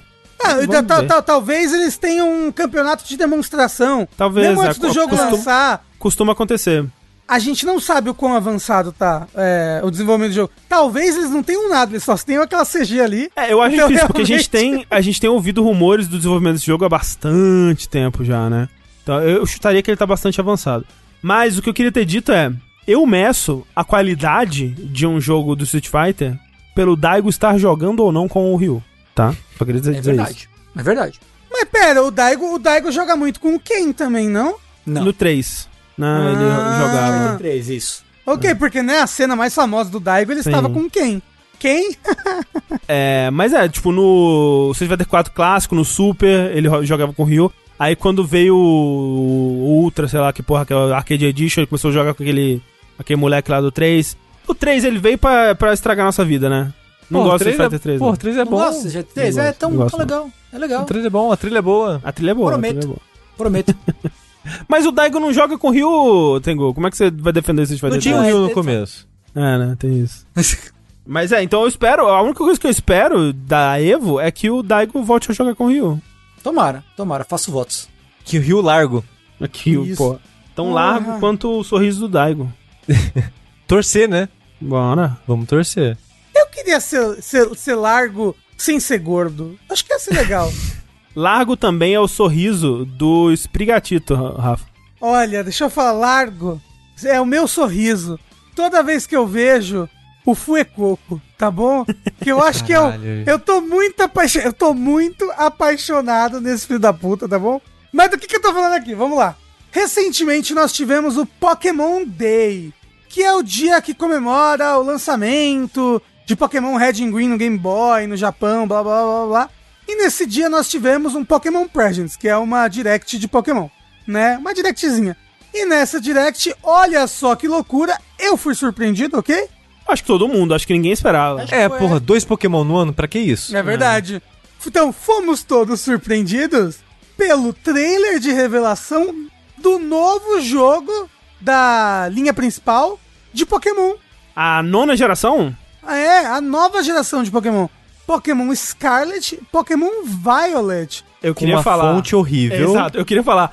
Em eh, 2022, o ano dos logos ruins de jogo. Quando eu acordei, já tinha rolado essa porra, e eu entrei no Twitter e falei, pô, o pessoal tá caindo nesse golpe claramente fake. O pessoal tá acreditando que é verdade essa porra aqui. Olha esse logo, cara, que ridículo. E aí eu fui você viu era de que não. verdade.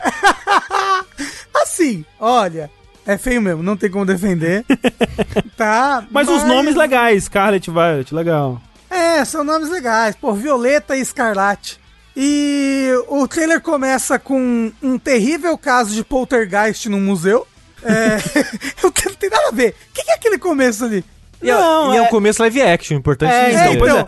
Não, a- a- a- o storytelling, o storytelling do. é trailer- aquilo ali é Nárnia.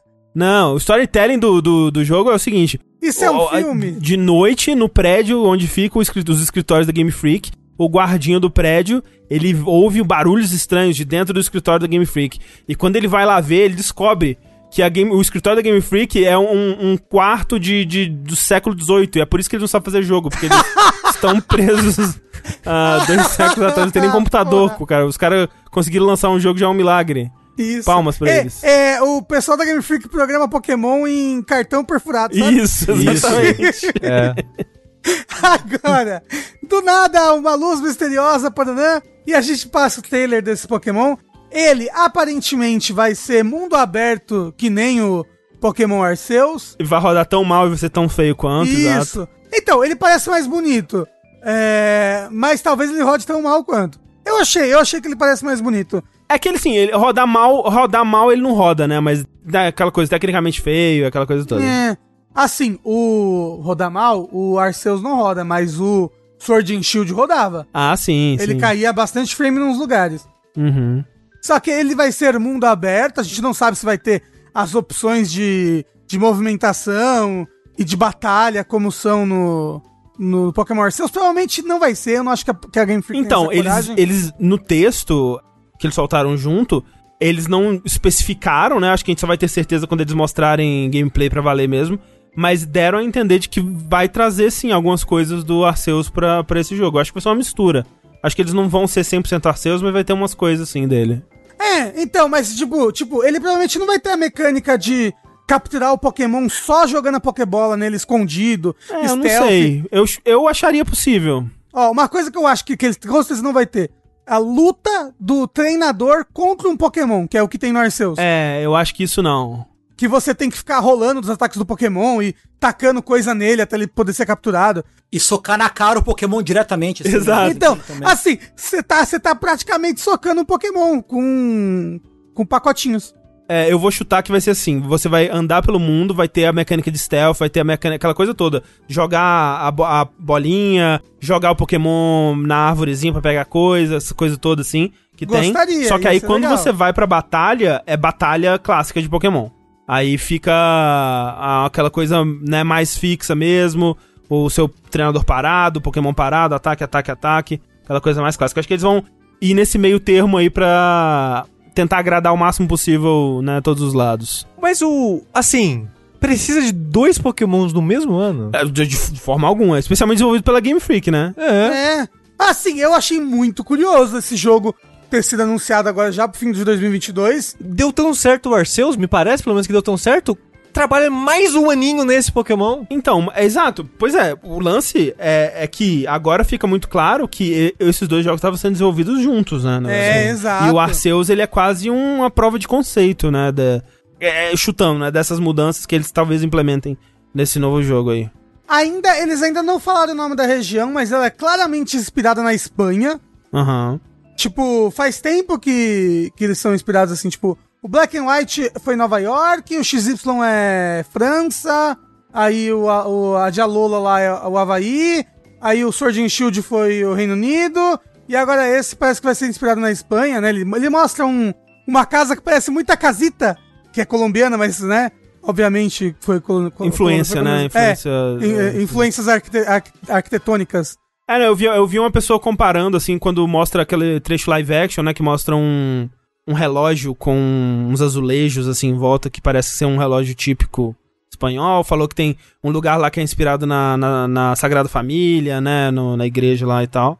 Tem umas, umas coisas que o pessoal já tá pegando aí. Bom, o Pokémon chama Sprigatito. É. Então, e eles mostraram os três iniciais, não mostraram eles no jogo, não mostraram eles em movimento, mas já foi revelado os nomes deles. Sendo então planta, fogo e água.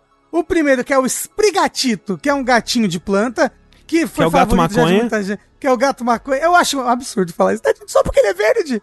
Só porque ele é verde. E Não. porque tem uma folha na cara. Exato, ele tem a folhinha da maconha na cara. Não é da maconha, para, não fala assim do gato. É. E assim, ó, Tá. Sprigatito, parabéns pra pessoa que teve essa ideia. É muito bom. Eu não sei como é que é em japonês a brincadeira, mas Sprigatito é maravilhoso. É Gatito é que ele vai crescer e vai virar um bípede de wrestler bombadão. Com um cigarro. Gás, vai, um fumandinho. furry. Vai virar um furry gigantesco. O outro, meu favorito, de longe, meu Deus, como eu amo esse Pokémon, é o Fuecoco. Eu acho horrível. Eu acho ele ótimo. ele é perfeito. Ele é Eu achei ele é bonitinho, eu achei ele bonito. Você viu a imagem dele na ponte e o texto? Ele é muito engraçado. Você teria coragem? Você teria coragem de atravessar essa ponte com esse jacaré perigoso? Então, ele é A, muito a única coisa que eu, que eu aprecio no design dele é que ele parece uma maçã mordida. Porque você se reparar, essa parte, ele é todo vermelho, mas a região ali do focinho e do olho é meio que um, sabe, bege, que cor que é essa? Com detalhes em preto. Parece muito uma maçã com as sementes da maçã dentro. Sei. Então parece que morderam a maçã e você vê as sementes. Esse detalhe eu achei interessante. Ele tem meio que uma folhinha na cabeça também, né? Um É. talinho assim. Eu acho que ele é um Pokémon que parece uma maçã e que ele vai virar uma cobra na última evolução dele. Porque te- tem um, tem um negócio de que todos os iniciais de fogo, até hoje, nenhum deles é, escapou dessa regra. Eles são um dos animais do zodíaco chinês. Ah. E a cobra ainda não foi do Hum. inicial de fogo. Então talvez, é, maçã, cobra, maçã, entendeu? Faz sentido. Faz todo sentido.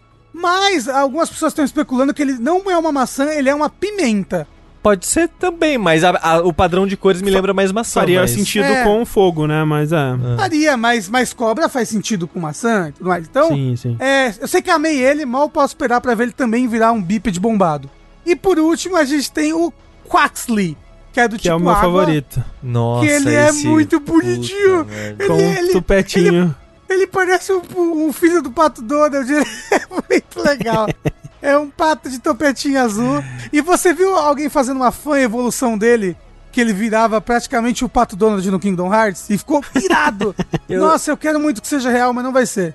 Eu só vi uma evolução que a Thalys mostrou pra mim que desenharam um pinto nele. Ah, óbvio. Porque, não, obviamente, não é, não não é um pinto, pinto, mas fez meio que um pelinho num, num, num relevo, assim, na região. Caraca. Ah, Aí eu fico... E assim, tem jogo que tem isso mesmo. Tem um Pokémon que ele tem isso. Aquele de Ah. fogo. Sim, sim. Ele tem um- uns pelinhos elevados, assim, na, na região pélvica ali, que pra quê? É o que evolui do Torte. que É o, a crista do galo, gente. Pelo amor de Deus. Isso, claro. Vocês enxergam isso. maldade e tudo. Isso, crista de galo, que Mas é uma olha só, doença aí. Vou fica- dizer que, assim, geralmente, no. Quando revelam os iniciais, tem um que me dá muita raiva. No da geração Sun e Moon, aquela foca lá, que raiva daquela foca. Nossa, Ah. pra, pra mim é o, é o pato nesse, o pato nesse. O que o do fogo eu consigo ver a graça que ele tem, tem uma cara de um, de um coitado, assim, sabe? Você vê, ele é um três coitado, ele, dentinhos, ele, ele tem uma cara de ser bobinho, E, assim. e nesse tal. eu gostei muito dos três. Tipo, geralmente não, não, não, não, é, não, não é o caso pra mim, mas nesse. Assim, no, nenhum tá no nível do melhor Pokémon já feito, que é o Rowlet, né? É, fala Sprigatito.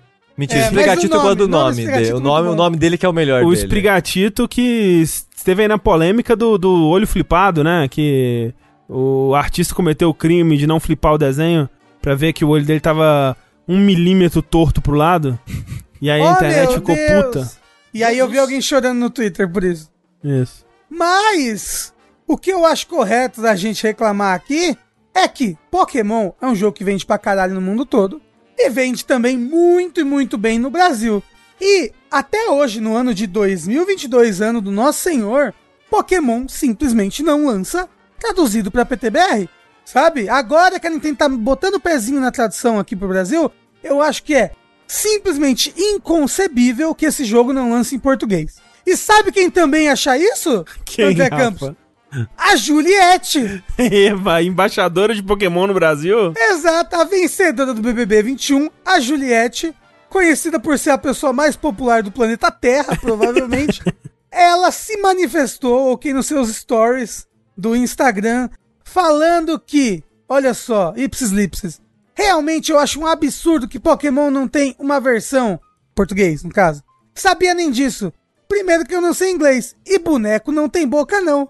Pode ser em qualquer idioma, isso é uma safadeza. Com quem eu falo? Diga aí onde é que eu vou. Manda, pra, manda o endereço da Game Freak pra ela, pra ela entrar no escritório cara, do imagina, ela século pega um avião e vai pro Japão. Mas na porta da Game Freak, cara. Então agora a Juliette acabou de convocar os seus cactos, o seu exército, tá? Pra fazer essa pressão em cima da Nintendo, Ó, tá?